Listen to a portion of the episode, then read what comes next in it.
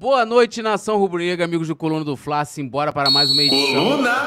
do Pode Fla. E hoje a gente tá com um cara super especial, Petit. O cara é brabo. Hoje é a primeira vez que eu faço com o Petit. Petit fez semana passada com, com o MC Coringa. Foi muito maneiro. Músico com músico. Você e o Rafa. Não botou o Rafa pra cantar, não? O Rafa cantou, Cantou? se aventurou aqui. Se aventurou no, músicas, numas musiquinhas, pá. funk, quase que ele rebolou aqui. É mesmo? vai- Que isso? Ficou solto aqui, ó. É solto, mesmo? Solto, solto. Rapaz, olha que coisa, hein? E ah, antes de mais nada, antes de a gente apresentar aqui o nosso convidado, vou dar parabéns. Hoje o nosso querido Bruno Vilafranca faz aniversário, 46 anos de vida. Que isso, hein, Bruno? Pô, Brunão, parabéns. Parabéns, hein, Bruno? O repórter é 46 brabo do anos, Coluna do Fla. Mas aí a Maresia derrubou. derrubou, né, Bruno? Derrubou? Pô, derrubou. 46 anos só. Só, 40, só 46. E ó, já pedindo a galera, deixe seu like, se inscreva no canal, deixe seu like. Cadê a vinheta, produção? A Deixe vinheta. o seu Aí, like. Deixe seu like, se inscreva, ative a notificação. E claro, também se tornem membros do Clube do Coluna. E agora eu vou apresentar ele, que já foi vice de marketing do Flamengo. Se eu for passar o currículo vitae dele aqui, é um negócio assim, é LinkedIn. É um negócio assim, gigante. Mas o cara é brabo demais.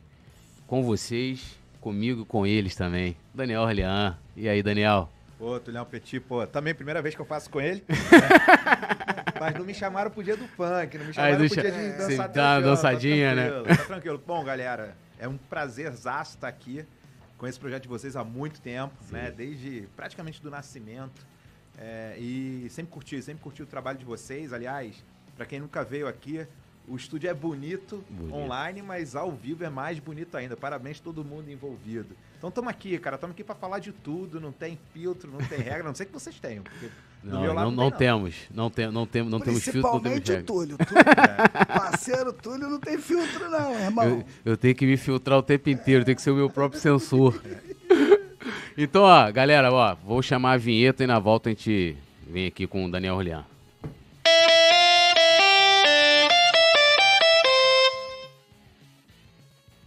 Como eu falei pra vocês, Daniel Orlean já foi vice de marketing do Flamengo, mas é um cara aí no, no mercado, né, é uma experiência gigante. A gente vai falar de várias coisas, inclusive, que você implementou no Flamengo, que você levou é, pro Flamengo, mas eu queria que você começasse falando um pouquinho de você. A gente vai trocar uma ideia, bater papo. A galera também pode comentar, mandar pergunta e aquela coisa toda, aquela interação aí que é sempre importante da galera do Colão do Fla. Quem é Daniel Orlean, o Boa. profissional Cara, Daniel posso Orlean? respons- responder isso de várias formas, né? Eu tenho múltiplas personas pela internet. Legal que você brincou com o meu currículo, cara, mas acho que um ponto alto, uma passagem que me marcou muito foi a minha passagem pelo Flamengo. Não tenho 46, mas tenho quase isso, mas protegido da Marizia, né? Porque É. dá aqui pra ver que... Da hora que a maresia pega, né? É. Vai derrubando tudo. Mas aí, cara, eu sou rubro-negro desde sempre. Essa é a primeira coisa, né? E, e eu costumo dizer assim que mais do que gostar de futebol, eu gosto do futebol. Eu gosto do negócio futebol. Eu gosto do que acontece também fora é, das quatro linhas, fora do match day, né? É, e eu sempre fui empreendedor. Né? Então, desde moleque, eu sou de uma família de professores. Meu pai é professor de escola, né? Já foi do, do estado, agora é do município, com 72 anos. Minha mãe é professora. Então, assim, sempre uma família né, é, que sempre lutou muito, sempre trabalhou muito, né, é, e, o Flamengo sempre fez parte da vida. Uma das coisas, assim, uma das coisas que me junta com meu pai ali, né, é o momento que eu, ele, meu irmão, hoje meu filho, minha filha, a gente assiste junto o Mengão. Então o Flamengo sempre teve uma, uma, uma força muito grande para juntar minha família. E aí, cara, pô, de estudo, né? Fui fazer engenharia na PUC, consegui passar com bolsa, né? Filho de professores, pô, sabe que professor é uma profissão pouco valorizada no Brasil, mas consegui passar com bolsa, fiz engenharia na PUC, me formei, entrei no mestrado na área de tecnologia, terminei o mestrado, abri uma empresa. E, como filho de professor, sou um cara apaixonado por educação. Então, minha carreira começou na área de educação. É, fundei uma empresa de educação corporativa. Né, Minha mãe tinha maior medo de eu virar professor, que era um sonho, né? Pô, tu vê teu pai sendo professor, vai na sala de aula, vê ele dando aula. Meu pai usava muito futebol para ensinar matemática pra galera. é, galera da comunidade, né? Que eram muitos alunos ali. Ele foi professor no André Murroá, aquela escola pública ali na Gávea, né? Então, sempre muito perto. Então, a gente ia lá, passava pelo clube. Porra, aquele clube sempre me chamava muita atenção, não era sócio. Então, é, pô, fundei uma empresa para fazer educação e poder ter um sucesso na carreira com a educação. Graças a Deus e muito trabalho, viajei o Brasil inteiro com essa empresa. Cheguei a ter 800 funcionários, cheguei a ter 17 escritórios pelo Brasil inteiro, tudo fazendo ação de treinamento, evento para grandes empresas. E aí comecei a ver a força também do Flamengo pelo Brasil, que eu não tinha essa noção, né? E aí, cara, eu me lembro muito, assim, quando eu ainda estava nessa empresa, essa empresa eu, fui sócio dela e vendi depois de 15 anos, então de 2000 a 2015 eu tive essa empresa e tive a oportunidade de ir, cara, para todos os estados do Brasil. E quando pô, a gente foi campeão da Copa do Brasil, né, há ficou quase uma década, eu estava em Belém. 2006, né? Não, pô, eu tô- 13. Ah, 13, 13, 13. Eu tava em Belém nessa época. 2006, cara, também, mas aí eu já não, eu não viajava tanto. Mas eu tava em Belém, cara, tava sozinho, assim, porra, vou ver, né, Pô, o vou jogo ver o do- jogo sozinho. Vou ver o jogo sozinho e tal, não sei o quê. Aí fui lá, cara, primeiro, né, é, vi aquele jogo lá, porra, de repente eu começo a escutar uma gritaria e tal. Falei, cara, tem rubro-negro aqui, bro. Tem rubro-negro. E fui pra rua, andei na rua. Quando eu vi, cara, a cidade lotada de rubro-negro. Eu falei, caraca, você não tem essa visão, assim, quando você é moleque. Eu não era tão novo assim, né? Já sabe minha idade. Mas eu não tinha essa visão de como era o Flamengo. Aham. Então, assim, aquilo- aquele momento me marcou pra caramba. E aí, 2015, eu vendi a empresa. Tava começando outro negócio. E aí eu não podia mais trabalhar com educação. Como eu vendi minha empresa, fui trabalhar com uma fintech. Fui fundar uma fintech, tecnologia para... Fintech é o quê? Fintech é uma empresa que usa tecnologia para revolucionar o mercado de Ah. finanças. Hoje é, é mais fácil você reconhecer uma fintech quando eu citar alguns exemplos. Nubank é uma Aham. fintech, né? Por exemplo, Mercado Pago é uma fintech, Banco, Banco Inter, que agora é só Inter, né? É uma fintech. O, o, o, Fla, o Fla Nação, né? O banco É o BRB. BRB é, também é uma, uma fintech, né? É uma conta digital. Sim. Então você tem fintech de todos os tipos. E eu abri uma fintech voltada para pequenos negócios que precisavam de crédito, que é pô, uma dor na vida do pequeno empreendedor conseguir grana. E eu falei, cara, eu com meus sócios na época, pô, eu sabia na minha outra empresa, que chamava Fero, que uma das grandes dificuldades era ter gente capacitada para fazer as, as empresas acontecerem, né? Pô, precisa de um técnico, precisa de um técnico pô, de som, de, Aham. de vídeo, um programador, um jornalista, para novas mídias e tal. A gente sabe que o Brasil tem uma dificuldade muito grande de formar gente. Então, uma das grandes, um dos grandes problemas do mercado era gente capacitada. E o segundo, ou o primeiro, é acesso a grana, acesso a dinheiro, acesso a crédito, acesso a capital. Falei que se eu não posso fazer aquele outro que eu fiz durante 15 anos, vou fazer isso. Aí foi nessa situação, quando eu tinha vendido minha primeira empresa, que era uma empresa de educação, mas que era muito tecnológica. E estava abrindo a segunda empresa, que eu tive a oportunidade de conversar com o Cláudio Prakov, né, que era Você já conhecia ele? Conhecia ele socialmente, assim, porque é, as nossas filhas estudavam na mesma escola, né? E já tinha tido interações com ele. Minha esposa ficou próxima da esposa dele, a gente conversava, conversava de Flamengo. Não era um amigo muito próximo, mas eu conhecia a carreira dele, ele conhecia a minha carreira, né? E aí um dia ele comentou comigo, cara, a gente está passando por um momento de mudança no clube, isso era 2016. é, a gente está procurando alguém com uma cabeça é, mais de startup, de tecnologia, né, de marketing, mais de redes sociais. A gente acabou de trazer o Tabet para comunicação.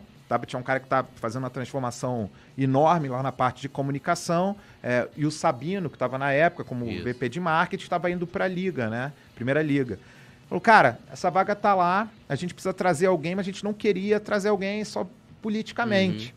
É, pô, sei que tu é rubro-negro, é, tu é sócio do clube? Eu falei, cara, até hoje eu não virei sócio do clube, né? Mas, cara, é um sonho virar. Ele falou, pô, cara, abriu é, venda de título. Vamos lá, conversa com Bandeira, conversa com Tabet, conversa com os outros VPs na época. Se eles curtirem, eu quero te indicar, porque eu sei que você tem uma carreira, eu sei que você pode chegar lá e, e transformar né, a, um pouco essa frente de marketing, né? Pô, falei, cara, vou conversar, pô. Eu acompanhava né, a, a Chapa Azul na época, é, nunca fui político de nada. É, né? uma coisa até que quando o seu nome assim surgiu, porque é, é, geralmente no Flamengo você tem aquela coisa do tipo, ah, você ah, pintou uma vaga aqui o cara vai beneficiar geralmente um aliado político, né? E, e- e muitas vezes, a maioria, não vou dizer a maioria, acho que hoje em dia dizer isso, mas muitas vezes fica faltando a parte técnica, né? Sim. E surgiu o seu nome assim na época que foi uma novidade pra todo mundo. É, não, e, e foi até surpresa mesmo, porque eu achava que clube, né, era, era muito exatamente esse modelo de vou trazer um aliado, vou trazer alguém que. Mas quando eu conheci a Chapa Azul mesmo, o pessoal que fazia parte.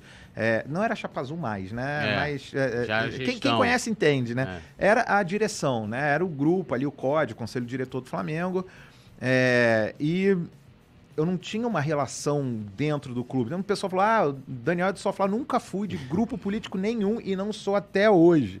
Né? É, então eu fui chamado por uma questão. Claro que eu tive a sorte de estar próximo do Cláudio, mas dele conhecer o meu trabalho, né? O antigo sócio dele já tinha trabalhado comigo em outro projeto, tinha comentado, falou, cara, acho que o Daniel é um cara que pegou uma. Eu peguei uma empresa do zero e levei essa empresa a ser a maior empresa de educação corporativa com tecnologia no Brasil, né? A empresa chegou a faturar 140 milhões de reais, assim, cara. tipo, saindo do zero e atendendo grandes clientes. Ele falou, cara, quer, quer experimentar? Eu falei, como é que funciona? Ele me explicou como era, como o grupo se encontrava, o que, que o grupo fazia, né? Eu falei, cara, eu sou apaixonado pelo Flamengo, né? E quero, de alguma maneira, dar a minha contribuição. Não imaginava como seriam meus outros três anos que se seguiram dali. Então, fiquei lá 2016, 17 e 18 até o final do segundo mandato do Bandeira. Né? Volto para esses três anos já já. Depois que eu saí, é, voltei rapidamente para o mercado de educação, porque eu já podia voltar para o mercado de educação. É, virei CEO de uma empresa até a pandemia. Quando veio a pandemia, fui convidado a assumir como CEO da Volts, né? Volts é uma, também é uma fintech, mas ligada ao grupo Energisa, que é uma, o maior grupo brasileiro de distribuição de energia no país. A gente está em 11 estados, são mais ou menos 20 a 22 milhões de pessoas é, que são atendidas né, pelo, pelo grupo, são 8,3 milhões de, de residências, negócios atendidos.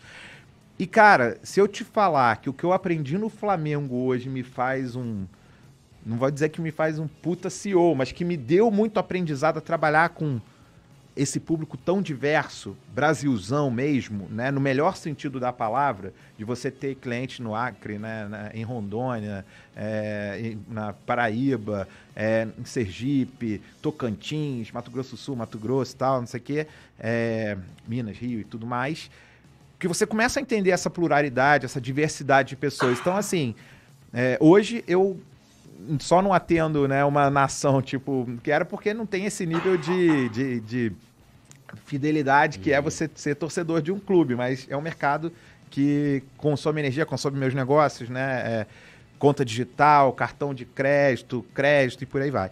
E os três anos, cara, do, de estar como vice-presidente de marketing no Flamengo foram assim, tipo, de chegar lá e muita transparência, cara, de eu não conhecer nada de como funcionava o Flamengo a sair três anos depois, cara, pô, muito feliz, por um lado, por tudo que, que o time ali, né, que quando eu falo time, não o, uhum. o time em campo, mas o time de gestão que a gente montou, que era um time muito, muito sério, uhum. né? Claro que qualquer time tem lá seus pontos fortes, Sim. pontos fracos, é, mas era um time muito sério que estava, de fato, imbuído de transformar o Flamengo numa numa máquina hegemônica de, de competição esportiva, né? no financeiro, no, ju, no, jurídico, na administração, no patrimônio, no planejamento estratégico, no futebol, no marketing, na comunicação. Então, foi muito bom porque. É, e eu me lembro, cara, esse, você falou, né? Quando meu nome surgiu, ninguém sabia. Me botaram nos grupos e todo mundo me dando porrada. quem é esse cara? Quem é esse cara? Quem é esse cara? Eu falei, pô, vou mandar um áudio pra galera. Mandei um áudio, contei minha história rapidinho. Falei, cara, galera, tô aqui que nem vocês, brother. Tava no, Tava no estádio sofrendo quando a gente tava perdendo, sacou? Tava chorando com meu pai, com meu irmão, quando a gente se fudeu, né? Que perdeu um título. Eu tô aqui para ajudar, cara. Eu não tô aqui pra ocupar espaço de ninguém. E aí, a gente pode falar mais sobre isso, Sim. porra, não vou parar. Olha lá, Petit. Primeiramente, eu quero mandar um abraço aqui do Osvaldo, que trabalhou com vocês lá no Flamengo, junto com Bandeira, Osvaldo, parceiro pra caramba. Gente boa demais, cara. A gente trabalhou agora na, na, na campanha. E, cara, você chega no Flamengo já, já, já no segundo mandato do Bandeira. E como é que vocês. Como eles pegaram mais do início? Como, quando você chegou, como, vocês, como você encontra o Flamengo? Legal, cara. Eu encontro o Flamengo num, num momento delicado, digamos assim, né? O, acho que o pior já tinha passado. Acho que aquele momento onde, quando você tinha lá quase 800 milhões em dívida e, e o faturamento de 200, 200 e poucos milhões, eles já tinham, de certa forma, direcionado, já tinha aprovado o Profut, já tinha aprovado é, grandes mudanças, mas ainda um, um clube e uma gestão que precisava se consolidar, se provar. E eu cheguei trazendo ferramentas de gestão que para mim eram bem usuais, né? Mas que para o clube ainda não muito novidade. Por quê? Porque o clube vivia meio. é, eu, eu falo a expressão um pouco ao contrário, né? Vendia o, o jantar para pagar o almoço. É Nem o almoço para pagar o jantar. sente, quando você chegou no Flamengo, tu sentia que o clube ainda era atrasado? Cara, o clube ainda era atrasado e, cara, vou tomar muita porrada é, para isso que eu vou falar, mas apesar do nosso nossa quase hegemonia, né, do nosso poder financeiro, eu acho que o clube ainda tem muitas frentes é, que pode evoluir se você comparar com empresas. Aí vai ter o cara lá, o jornalista que eu não vou falar, que fala assim, pô, tu traz esses caras de empresa pra trabalhar dentro do clube, os caras não chuparam laranja no vestiário e tal, não entendem porra nenhuma disso. Mas um cara de empresa consciente, ele ouve os especialistas. Ele ouve a galera do setor, ele ouve profissional. Né? Então, quando eu cheguei, eh, a gente estava num momento de profissionalização do clube né, de aprovar a lei de responsabilidade fiscal rubro-negra, de aprovar a mudança de estatuto. Mas, ao mesmo tempo, quando eu levava um projeto, assim, falava, cara, esse é um projeto que aqui está estruturado dessa maneira, esses são os argumentos, aqui está o retorno nesse investimento, o ROI desse investimento. Cara, vamos precisar de um milhão no orçamento para algo que pode gerar 5, 10, 12, 15. Né? É, eu ainda sentia muito receio de quem é que vai pagar essa conta. Né? Apesar da gente, naquele momento, já começar a ter um faturamento mais consolidado, então ainda sentia muito medo, é, práticas assim de gestão que estavam se profissionalizando. Então, Petit, não vou dizer que era atrasado, mas era assim, precisava de práticas de gestão mais modernas. E o mais legal é que, cara, eu falei isso pro Bandeira na época, falei isso pro Pedro Almeida, pro, pro próprio Cláudio, né? Falei, galera, a gente tem que avançar em algumas práticas de gestão. né? Vamos retomar um planejamento estratégico, vamos fazer um planejamento estratégico do marketing, é, vamos fazer um, um orçamento menos. É, que era bolso único, né? Entrava dinheiro do marketing, misturava com todos os outros recursos. Eu falei, cara, se o marketing conseguir trazer grana, você me deixa usar um pedaço dessa grana para melhorar o programa sócio torcedor ou para criar um projeto, sei lá, na época a gente falava de várias frentes, né? O esportes, o cripto, é, um programa de licenciamento mais parrudo, né, que era uma frente ainda muito pouco explorada no clube, porque sim, hoje é muito melhor do que era na minha época. Eu tenho total consciência disso. Mas lá atrás a gente começou a, a explorar isso. Então, sim, Pet, eu acho que tinha muitas frentes que estavam atrasadas, principalmente em gestão e em segundo, em mentalidade. Mas uma mentalidade não é uma crítica pô, aos meus parceiros, né? É uma galera que tirou o, o clube pô, da quase insolvência. Né? Então, quando você tem que dar uns passos mais arrojados, você se lembra daquilo que você passou. Eu não tinha isso, porque eu não passei. Então, até para ser justo, né? Eu às vezes era um pouco mais arrojado, porque eu não tava com as minhas âncoras ali, que aquela galera que meteu a mão na merda pra, pra resolver teve que meter. Toda vez que a gente fala sobre isso, só fica aquela imagem do Márcio Braga falando. É. Acabou, É, o dinheiro, acabou o dinheiro. Sempre vem essa, essa imagem. A gente fala muito né, do, do, do nosso sócio torcedor, né, o tamanho dessa torcida. Por que, que você acha que o sócio torcedor do Flamengo ainda não, não emplacou da forma que tinha, que, que deveria emplacar? Porque a torcida do Flamengo ela é gigantesca. Cara, eu acho que o sócio torcedor, e na época que eu tava lá, eu tentei muito movimentar certas frentes, e quando eu falei que eu fiquei parte feliz, eu também fiquei parte frustrado. Porque muita coisa que eu quis avançar eu não consegui. E eu não consegui muito porque, cara, é, quem tá lá como voluntário tem que fazer um trabalho político para provar uma pancada de coisas. E ao mesmo tempo não tem recursos suficientes. Pelo menos naquela época a gente não tinha recursos suficientes para certas questões. E quando eu entrei, o sócio torcedor tinha uma mentalidade que é uma mentalidade que eu acho que perdura até hoje. E assim, nenhuma crítica a quem está lá hoje. Mas era o modelo de maximizar a receita em curto prazo. O nosso programa Sócio Torcedor hoje, e na minha época também, é, e, e eu tinha, não, não brigas, mas discussões muito prolíficas, tanto com o Fred quanto com o Bruno Spindel, que trabalhou comigo né, como diretor de marketing e tal. Eu era VP, ele era diretor de marketing. Cara, mas se a gente fizer isso, a gente perde no curto prazo receita. Tá, mas a gente ganha no longo, como a gente fez quando a gente mudou o modelo de precificação dos ingressos, né? Que eu vinha no modelo e, cara, tem um profundo respeito, tá? a Quem tá hoje na cadeira. Mas na época, o modelo que foi feito antes de mim era ingresso caro para quem puder pagar e no estádio. Sócio torcedor caro para quem puder pagar o sócio torcedor, ter o orgulho de ser sócio torcedor. Então, o nosso sócio torcedor, na época que eu cheguei, ele era baseado em orgulho de ser sócio torcedor e acesso facilitado aos ingressos. Tá? Fora disso, não tinha nada. E eu batia muito na tecla, cara, a gente tem que transformar o sócio torcedor para o que o Flamengo é no Brasil. Não sócio torcedor para quem é nos arredores aqui do Maracanã. Ou quem vai vir ver jogo. Ou quem, dentre 20, 30 mil pessoas, que era o número, porque quando eu cheguei, a gente não tinha acesso a Maracanã, né? A gente estava é. viajando pelo Brasil é. para jogar. Cara, tinham 20, 30 mil sócios torcedores.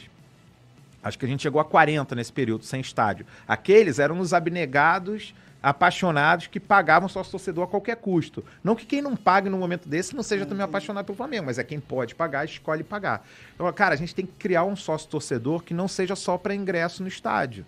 A gente tem que criar um sócio torcedor que tenha benefícios de fato né, para quem é rubro-negro e que está querendo fazer parte dessa associação. Então, esse para mim é um ponto principal: deixar de ser só para ter orgulho de ser e deixar de ser só para acesso ao estádio. Como? Cara, hoje a gente tem milhões de formas, né? Tem gente que paga algumas centenas de dólares ou milhares de dólares né, em NFTs para fazer parte de clubes, é. né, para ter acessos específicos a coisas que podem ser é, pô, falar em inglês aí, mas o meet and greet com o atleta, né, uma certa prioridade quando o clube está jogando na sua cidade, acesso a produtos exclusivos, a rede de descontos no Brasil inteiro, né, como outros clubes associativos, como outras associações fazem. Então, para mim, o grande problema do sócio-torcedor é o modelo mental que se tem de sócio-torcedor, de maximizar a receita em curto prazo, que acontece, por exemplo, na véspera de um jogo, o cara que entra lá por cima.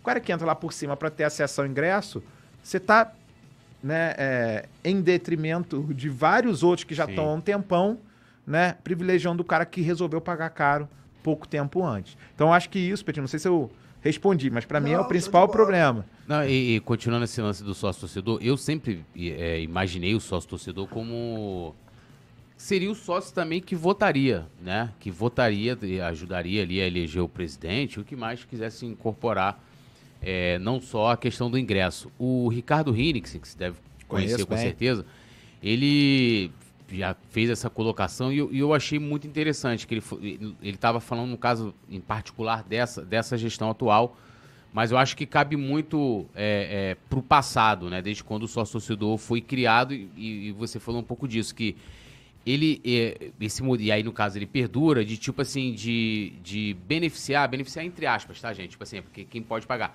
uma parcela da torcida, que é justamente esse torcedor que pode pagar. É, eu não sei se você concorda com isso e se você, e se, na sua opinião, qual seria a melhor maneira de democratizar isso? Aí eu não tô, lógico, o cara que for pagar pouco, cara, não vai ter minha prioridade, né? Mas você deu um exemplo aí que, pô, o cara vai ali, espera boa, né? Pô, o Flamengo tá na final contra o Corinthians, o cara vai lá, compra o lá o Topper Blair lá do, do Diamante agora. agora já mudou os nomes tantas é, vezes, cara. Di, diamante, não sei o quê. Compra o Diamante e o cara entra na frente da galera que tá ali, como você falou, roendo. Eu conheço gente que tá desde o início, né? uhum. né? Desde o início. Como é que, que, que você acha? Você, você concorda com essa fala dele? Como é que pode resolver esse, Cara, esse problema? de fato, né? É, e a gente vê muito essa filosofia na gestão e, e ela tem uma razão de ser. Eu não tô, não, também não estou fazendo juízo de valor. Uhum. Eu estou buscando a razão. Você vai ver, cara, que às vezes eu eu, eu, olho a mesma questão de dois lados, significa que estou defendendo um Sim. outro. Mas vamos olhar com essa mentalidade de que, cara, o Flamengo precisa ter uma, um faturamento crescente ano após ano para ser competitivo, poder contratar um puto elenco, ter um belíssimo CT, né, ter os melhores profissionais, tal, apesar de que eu vou questionar essa questão de profissionalização do clube ao longo dos últimos anos. É, então, assim, o Flamengo precisa de grana. Né? Mas de onde vem essa grana? Ou mais do que isso, de onde vem essa grana no longo prazo? Porque você não pode ter uma destruição de valor. Quando você privilegia um cara que pode pagar muito em detrimento de 10, 12, 15 milhões que podem pagar alguma coisa, você está destruindo o valor no longo prazo. Tá? E aí, cara, vou fazer uma confissão aqui. Na minha época, né, o pessoal falava muito da, do patrocínio que a gente tinha do PES. Né? Uhum. Né? É, porque o, o, o PES pagava e o FIFA não pagava. Né? A EA não pagava e, o, e a Konami pagava. Então muita gente falava assim, pô, tinha que ter o Flamengo também, né? No FIFA e, e tal, não, não sei o quê. Cara, quando eu cheguei, já, o contrato já estava fechado e era um contrato bacana e, pô, é um produto legal, um videogame legal. Eu falava, não, cara, se não tem influência, pô, a gente tá naquele que paga, né? Hum. Mas, cara, eu tenho um filho hoje de 7 anos que é viciadaço em jogar FIFA. É o FIFA ali. Ele gosta dos dois, tá? Ele joga os dois, mas quando ele vai jogar FIFA, ele sente falta de ter o Flamengo. Sim. E aí, ele hoje, por na Copa do Mundo, ele vê os jogadores das seleções que ele joga lá e ele pergunta do jogador e tal. Então, naquela época eu não tinha noção, cara, do quanto que você gera uma relação interagindo com é, de várias frentes. E às vezes, o dinheiro a curto prazo, né, ele sacrifica muito mais dinheiro a longo prazo. Mas mais do que o dinheiro, ele sacrifica aquela identidade que o Flamengo construiu ao longo dos anos, né? Que, pô, lá atrás, quando os nossos presidentes, né, é, fizeram com que o, o Flamengo fosse, pô, pela rádio para o Brasil inteiro, a gente virasse de fato uma nação. Imagina se naquela época o presidente né, quisesse cobrar das rádios para transmitir o Flamengo a gente ia ser um clube. Tentaram, né? Mas é, regional. Da televisão. Então, mas não, mas eh, primeiro é, a gente depois, televisão é, e depois se instituiu. É. Então, quando você já era forte, já estava universalizado, é. quando já tinha torcedor no Brasil inteiro. Então, às vezes, você tem que saber a hora de ganhar o dinheiro. E eu acho que o programa Sócio Torcedor tem vários caminhos. Agora é fácil falar daqui, tá? Porra, dessa cadeira confortável, esse microfone ah, bonito e tal, ar-condicionado, aguinha, é, pô, Gabigol do meu lado. É fácil falar, mas eu tava lá. E eu várias vezes falei, cara, e se a gente criar um sócio torcedor mais popular? E se a gente pegar dois mil ingressos e botar pra galera que é beneficiária do programa né, do governo, né, de, de risco social? Cara, eu tomei porrada de todos os lados sabe? E não, não do Bandeira. O Bandeira era sempre, pô, muito aberto a isso. Mas de diretor que tinha meta. O cara falou, porra, mas e a meta? Eu falei, cara, mas eu tô pensando no Flamengo daqui a 5, 10 anos, 20 anos. Eu não tô aqui para ser dirigente a vida inteira. Eu tô aqui para ajudar a construir um Flamengo mais forte possível. Que vai vencer, vencer, vencer, mas que vai ter 50 milhões de torcedores, 60 milhões de torcedores. Ou 50 milhões de torcedores no Brasil, mais sei lá quantos milhões de chineses, indianos, portugueses, americanos que vão estar torcendo para o Flamengo. Então, se eu faço um programa sócio-torcedor que ele é mundial, digamos assim, e que ele não é só focado em ingresso, focado em estádio, que ele considera várias outras coisas, né? É, um programa mais popular para quem não pode pagar. Mas, pô, mas o mais popular vai comer do mais caro. Pô, mas o mais caro vai ter outro tipo de benefício. Eu sei que, por exemplo, se eu lançar um sócio torcedor de, sei lá, dois mil reais por mês com benefícios hiper exclusivos, eu vou ter mil, dois mil rubro-negros que vão pagar. Qual é o benefício desse cara? Porra, eu tenho que pensar o benefício que faça Sim. sentido.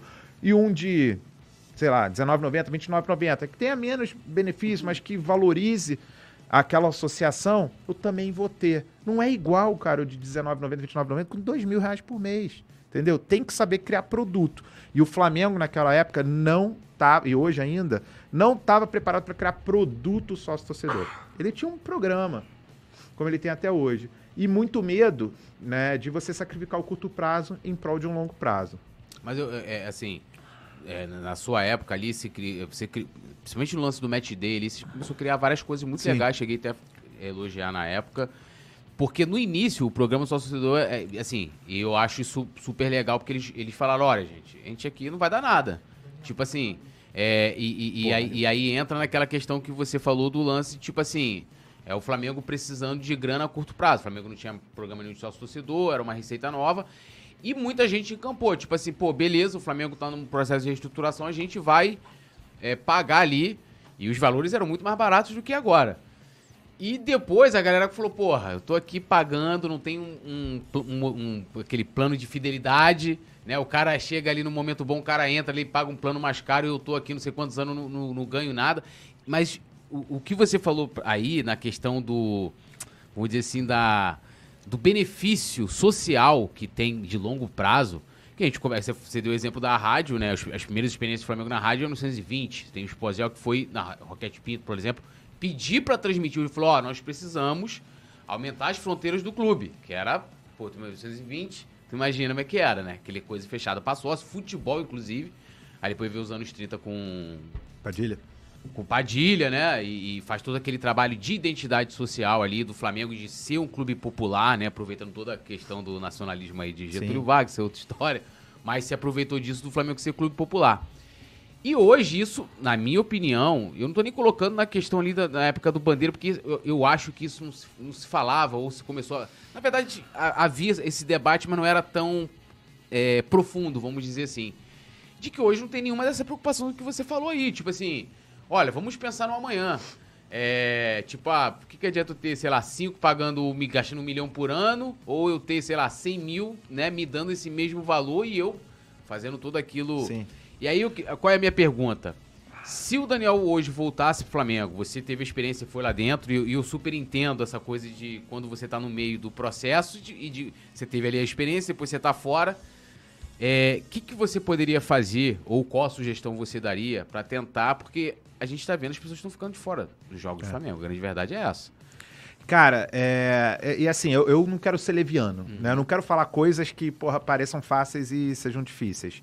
Mas você tocou num ponto. Quando eu tava lá, a gente criou vários programas de engajamento, uhum. né, de torcedores. Então, assim, eu pegava só o torcedor que tava há muito tempo e botava ele numa fila de prioridade pra, pô, o filho dele entrar junto com o elenco, né, ele ser homenageado. Lá na ilha, por exemplo, a gente homenageou é, pô, o, o sócio torcedor mais antigo que ainda estava, a sócia torcedora que estava mais tempo. A gente começou a fazer coisas para valorizar o sócio torcedor além desses elementos que eu falei.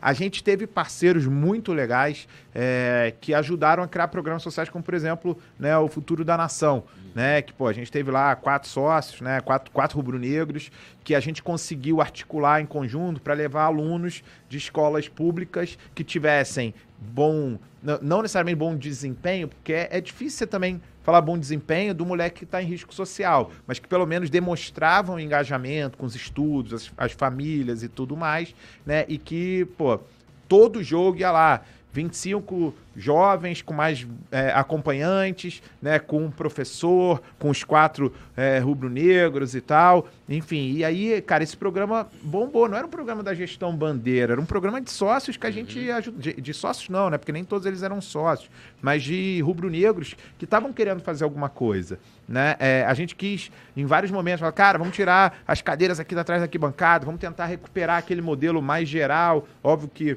é, a polícia tem lá suas responsabilidades e sempre embarreirava a gente botar mais gente, botar gente de uma maneira mais. Mas, cara, eu posso falar sem, sem medo nenhum, tá? De, de ser leviano. Eu busquei várias maneiras da gente encher a porra do estádio com, com torcedor de todos os tipos. Tomei porrada porque teve jogo que eu tive que cobrar mais caro, né? Mas o meu combinado, quando a gente ali 2017 para 2018 é, fez a nova precificação e a gente abaixou o valor, né? Eu fazia questão de que Norte, por exemplo, né, na época era 35 reais né, o ingresso mais barato, é, até, pô, sei lá, 250, 300 reais para o ingresso mais caro. Eu combinei com o financeiro e falei o seguinte, cara, vão ser 35 a 40 jogos aqui no Rio. Cara, eu te dou 8 para você cobrar quanto você quiser, mas me dá uns 27 a 30 para eu poder ter uma precificação, porque a gente vai te mostrar no modelo financeiro de que no final a gente vai ganhar mais dinheiro em bilheteria e em sócio torcedor. Porque vai ter mais gente sendo sócio torcedora, porque o ingresso mais barato vai estimular a ida. E aí o cara vai ter mais desconto. Aí o cara vai pagar, porra, vai pagar R$39,90 e pagar 35 reais quatro vezes em quatro, três, quatro jogos aqui por mês, vale a pena. Porque o jogo com 80 reais mais barato não dá para eu pagar. Eu não, mesmo que eu pague sócio torcedor R$39,90, eu não vou a três jogos por 80. Vai pegar aqui um terço, um é. quarto, é. metade do meu salário, né? Quem ganha salário mínimo, quem, né, quem tem que porra, bancar três filhos também no estádio. Então, é, a gente mudou esse modelo de precificação e no final a gente faturou mais. Tá? Por quê? Porque aí, qual é a porrada que eu tomei do executivo? Um executivo tinha como meta bilheteria uhum. e o outro executivo tinha como meta sócio torcedor. Eu falei, não quero saber, junta a meta dos dois. Vocês dois vão ser remunerados se sócio torcedor mais bilheteria passar desse valor. Aí, porra, teve que ir pro conselho de administração para ser aprovada a mudança da meta e aí, cara, foi um ano que a gente bateu recorde ali de, de público. Então a gente conseguiu trazer é, o público de novo para o estádio. Porque, pô, para algumas pessoas no clube, sem citar nomes, eu ouvi essa frase. Tá? O cara fala, eu prefiro 20 mil pessoas no estádio pagando 100 reais do que 100 mil pessoas no estádio pagando 20. Tá, se você olhar a letra fria, é claro que eu vou gastar mais Sim. com 100 mil pessoas pagando 20, mas 100 mil pessoas pagando 30 né? É, pô, o cara prefere 20 mil pessoas pagando 100. Por quê? Porque não tem essa cabeça de, de que o Flamengo é um clube popular. Infelizmente, a gente hoje tem, é, entre pessoas que estão na gestão, não estão na gestão, duas cabeças. Uma, cara, o Flamengo ele é para quem pode pagar. tá? Se não pode pagar, vai ver do bar. Tem gente que pensa assim. Não é meu pensamento. Até chegaram a me acusar que eu pensava assim. Porra, porque eu us- usei entre aspas. Eu falei, eu já ouvi isso. Aí, porra, cortaram e botaram o Daniel falando, eu prefiro. Tá, tá, tá. Não é verdade. E as pessoas que me conhecem sabem disso. Tá? E pessoas que entendem, cara, que dá pra ganhar dinheiro e ser popular ao mesmo tempo. Não, eu queria só voltar naquele ponto, ou seja, quando vocês, é, que inclusive foi sensacional, foi, se eu não me engano, foi 2018, eu acho que ali, no- na temporada ali, ou no segundo semestre, não lembro agora qual foi. a gente conseguiu aprovar no final do ano. Isso. E aí começou ali em E o 2018. Flamengo foi e falaram batendo que, vários, vários recordes de... e falaram que foi eleitoreiro. É, e aí, então assim, vocês é, conseguiram baratear o ingresso, bateram as metas, aumentou o público e aumentou renda, cobrando, não vou dizer barato, é, é, conseguiram equilibrar os preços, deixar eles mais acessíveis, deixar eles nosso, mais o nosso ticket médio era o menor ticket médio de ingresso Hum. no Brasil, tá? Você tinha, como eu falei, uns seis a oito jogos que eram mais caros, como por exemplo aquele Flamengo e Cruzeiro, Sim. né? Pô, da Libertadores, que deu 46 mil pessoas, não lotou. Aquele ingresso foi mais caro. E as pessoas falam assim, porra, a gente perdeu porque o ingresso estava mais caro. Eu falei, porra, brother. Ah, é. Cara, desculpa, cara, eu não tinha o que fazer. É um mata-mata, é alta procura. A gente botou o preço que era o preço que a gente praticava pra compensar essa redução. Sabe? Porra, não fui eu que perdi a bola e tomei o gol, entendeu? Mas tudo bem, eu entendo. Mas foi isso, a gente conseguiu bater, voltou a ter um milhão de torcedores, né? Eles que em agosto, setembro, a gente É. bateu um milhão de torcedores. Hoje estamos bombando. Mas, cara, a construção começou lá. A gente, hoje, a gente vai no Maracanã, pelo menos Túlio também, vocês todos aí. É, eu fui muito nos anos 90, quando a grade dava choque, não tinha aquela contagem. Pô, passava ali a roleteira de ônibus, né? Aham. Pô, a gente, eu criança, né? Ou por baixo, alguém te jogava, tu já caía do outro lado. Tinha todas essas, eh, essas coisas. E foram mudando. Principalmente depois da obra do Maracanã, e a gente vê hoje o público de- é notório que o público hoje que vai ao Maracanã é um outro público. Essa é a verdade. E pelo menos a gente sente falta, cara, daquele torcedor do Pinheiro, da Nova Holanda, de Bangu, sabe? Aquele cara que é rubro-negro, aquele que canta o tempo todo, aquele que chora.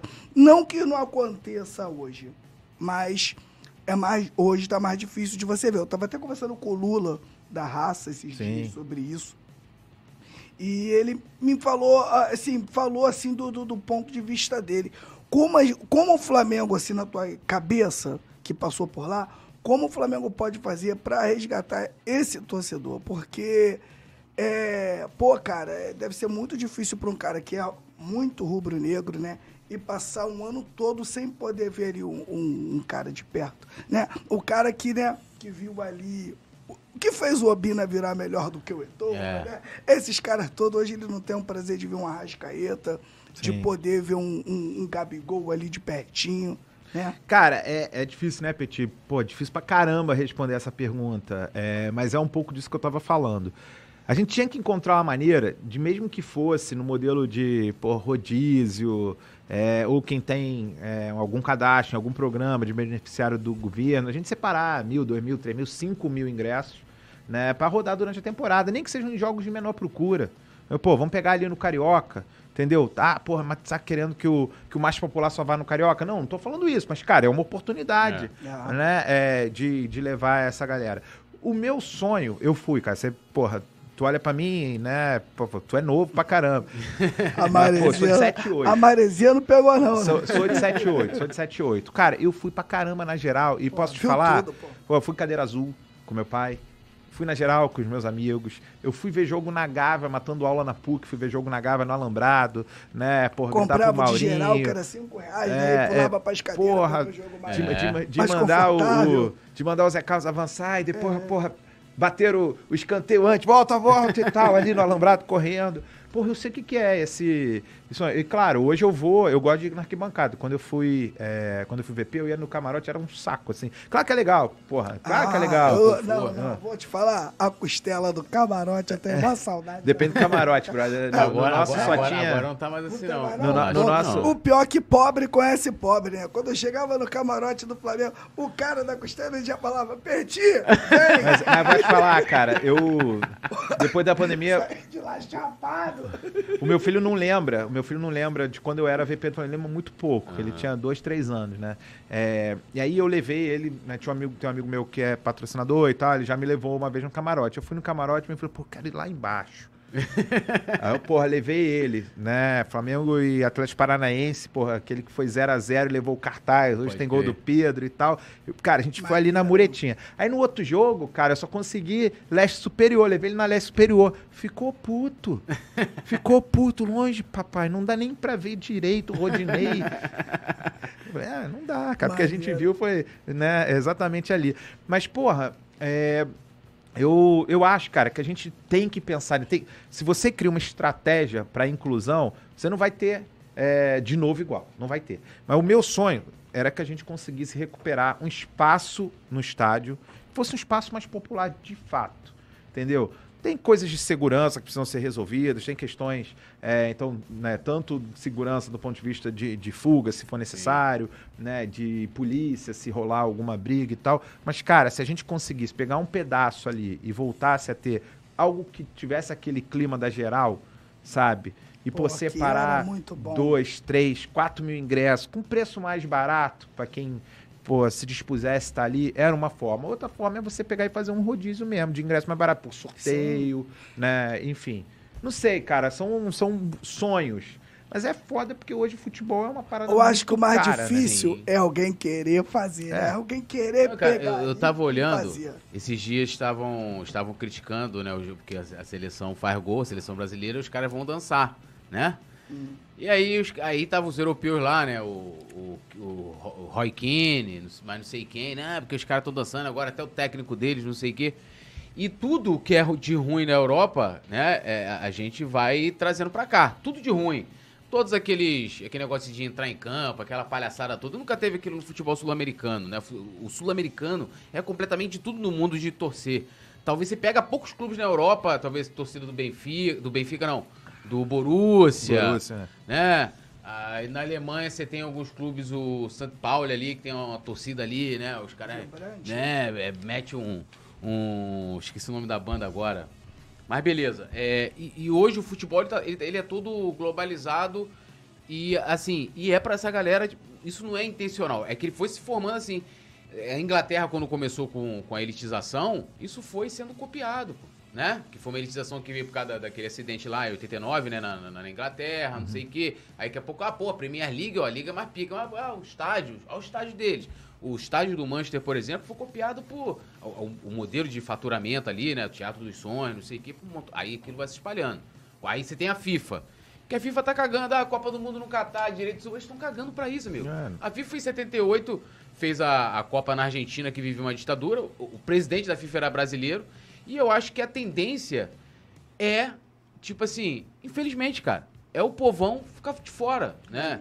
E, e a gente vê, assim, aí eu vou até te colocar um negócio aqui, que você tava na época, que foi uma fala do Jaime aqui que me impactou muito, ele, ele, ele falando. Ele disse que estava indo pra Ilha do Urubu, né? Ele tava, estava no 11 e passava no meio da torcida ali, né? E aí ele falou, pô, começou a reparar e falou, cara, não tô vendo um pretinho aqui, não tô vendo, não tem um preto, né? Aí ele, por curiosidade, falou, ó, eu nunca me preocupei com o preço de ingresso, pô. Tipo, ah, ingresso. Mas ele falou assim, pô, como a gente vai jogar na, na Ilha do Urubu, Ilha do Governador, não sei o quê, vai ter ali o pessoal, né, torcedor menos abastado e tal. E aí ele foi perguntar e- os valores dos ingressos. Ele- aí ele falou que ficou impressionado, que ele falou, cara, eu vi o perfil da torcida do Flamengo, tipo, mudou. E aí ele fala que isso ainda hoje, ele fala, ó, quando eu vejo na televisão, que a, a Globo dá aquela, aquele close, ele falou, eu não vejo ali, né, tipo, como se fosse assim, tipo, não me reconheça ali na, naquele, naquela situação ali. E, de fato, ali na Ilha do Urubu, é, é, é, teve jogos que foram né, acessíveis ali, mas teve outros também que... Sim, sim. E jogos normais. O que você tem a dizer sobre essa, essa observação que o Jaime... Cara, mas fez. é um fato. Não dá pra negar que, cara, quando a gente tava lá, né, pô, a Ilha do Urubu tinha capacidade, se eu não me engano, pra 15, 15 mil pessoas e 18 se a gente fizesse a extensão ali. É, e, cara, 20 mil era o mínimo que a gente tinha tido de público no Maracanã. Claro que Maracanã é uma coisa, ilha é outra, Sim. tanto até do ponto de vista de acesso e tal. E os custos eram muito caros. Os custos eram muito caros, tá? Pra você operar um jogo na ilha. Porque muita coisa não tinha na infraestrutura, você tinha que montar por jogo. Então, quando você fazia um modelo financeiro de cada jogo, para cada jogo não dar prejuízo, quando você dividia lá pelas 15 mil pessoas que iam, né? Fora Uhum. pô, gratuidades e tal, Sim. dava 12 mil, ficava um valor unitário muito caro. E aí era aquela coisa, porra, o que, que a gente vai fazer? A gente vai operar no prejuízo ou a gente vai testar? Né? Quem pode vir? E, De fato, muitas vezes, a gente falou, cara, vamos testar esse preço. E não ia mesmo. O popular não ia. Entendeu? E a gente tem aquela cena, né, pô, do Everton Ribeiro com aquele senhor, né, que, Sim. que tava lá vendo, cara, porra, arrepia pra caralho. Por quê? Porque, cara, por que, que aquele senhor não tem direito a assistir? Tudo bem, ele foi numa gratuidade Sim. e tal. Everton Ribeiro fez uma homenagem pra ele quando ele faleceu, né? Acho que até vocês fizeram uma Foi, matéria com ele. fez uma matéria muito bonita É, com ele é, também. foi uma matéria pô, bacana e tal. Cara, a gente precisa olhar, foi o que o Petit falou. Precisa olhar pra isso. É fácil a solução? Não é fácil. Mas, pra usar o teu termo técnico, se tiverem cagando pro assunto, não vai resolver. É. E eu acho que hoje o futebol não se preocupa com isso. O futebol é um, um, um negócio. Quem Quando eu falei- vive dele não é, se preocupa. é um negócio que movimenta bilhões. Não é um negócio encarado por quem está dentro como algo que tem que ter um propósito social. Não é como eu penso. Tá? Porra, eu vou ganhar dinheiro com a minha empresa. Não vou ganhar dinheiro no futebol. Eu, que não sou profissional de futebol. Quem sabe lá na frente eu vire alguma coisa e tal. Mas não é a minha intenção hoje. Minha intenção hoje é o futebol naquela frase clássica, né? Não é só futebol É. né? E, porra, eu tenho feito alguns posts, né, recentemente, que mostram um pouco isso. Quando você, pô, pega o Richardson e o que ele faz, Sim. né? Quando você pega, porra, é, as pessoas, é, os Trabalho sonhos... com que- Vinícius Júnior, né? Tem Vinícius. Júnior, com a- com a Fundação Vinícius Júnior, É. né? Que o Camilo, pô, nosso, É. nosso parceiraço aí, de, que na época do, do Flamengo cuidava lá do- da nossa conta com a NBS, que, pô, era super parceira e que fazia vários projetos irados com a gente. Hoje cuida, que tem pô, um projeto de educação, né? É, antes de criticarem o moleque por comer... É, A carne- carne de bem, ouro, cara, olha ouro. o projeto social que o moleque tá fazendo, botando, pô, educação para escola em, em local né, complexo, em local que precisa de uma atenção fora do governo, entendeu? Então, quando a gente consegue ver isso, e cara, pô, o Juan, o Diego, vários deles envolvidos em ações sociais, cara, o futebol é um movimento de transformação social. É muito triste a gente olhar a gente que não se preocupa com essa parte também. Então é isso, pô, o Petit falou, acho que é certo, tem que querer. Não vai ser fácil, mas se não quiser, vai ser impossível. É. É Foi tipo, um- É tipo um ato de resistência, né? Porque a tendência é cada vez mais é ser uma parada mercantilizada, né? Tipo, como você falou. Porque assim, o, o o Orleans tem um lance interessante porque a sua cabeça, tipo, sempre toda voltada, tipo assim, pô, lance profissional. Até o seu discurso, é, eu lembro que. Acho que foi uma das primeiras entrevistas, até na época quando o Simon é, veio pro Rio. É, eu lembro você, o Vrobel. Com você a primeira vez eu não fiz, não. Eu fiz com o Vrobel. Mas você foi um dos primeiros VPs, com certeza, da entrevista pro Coluna.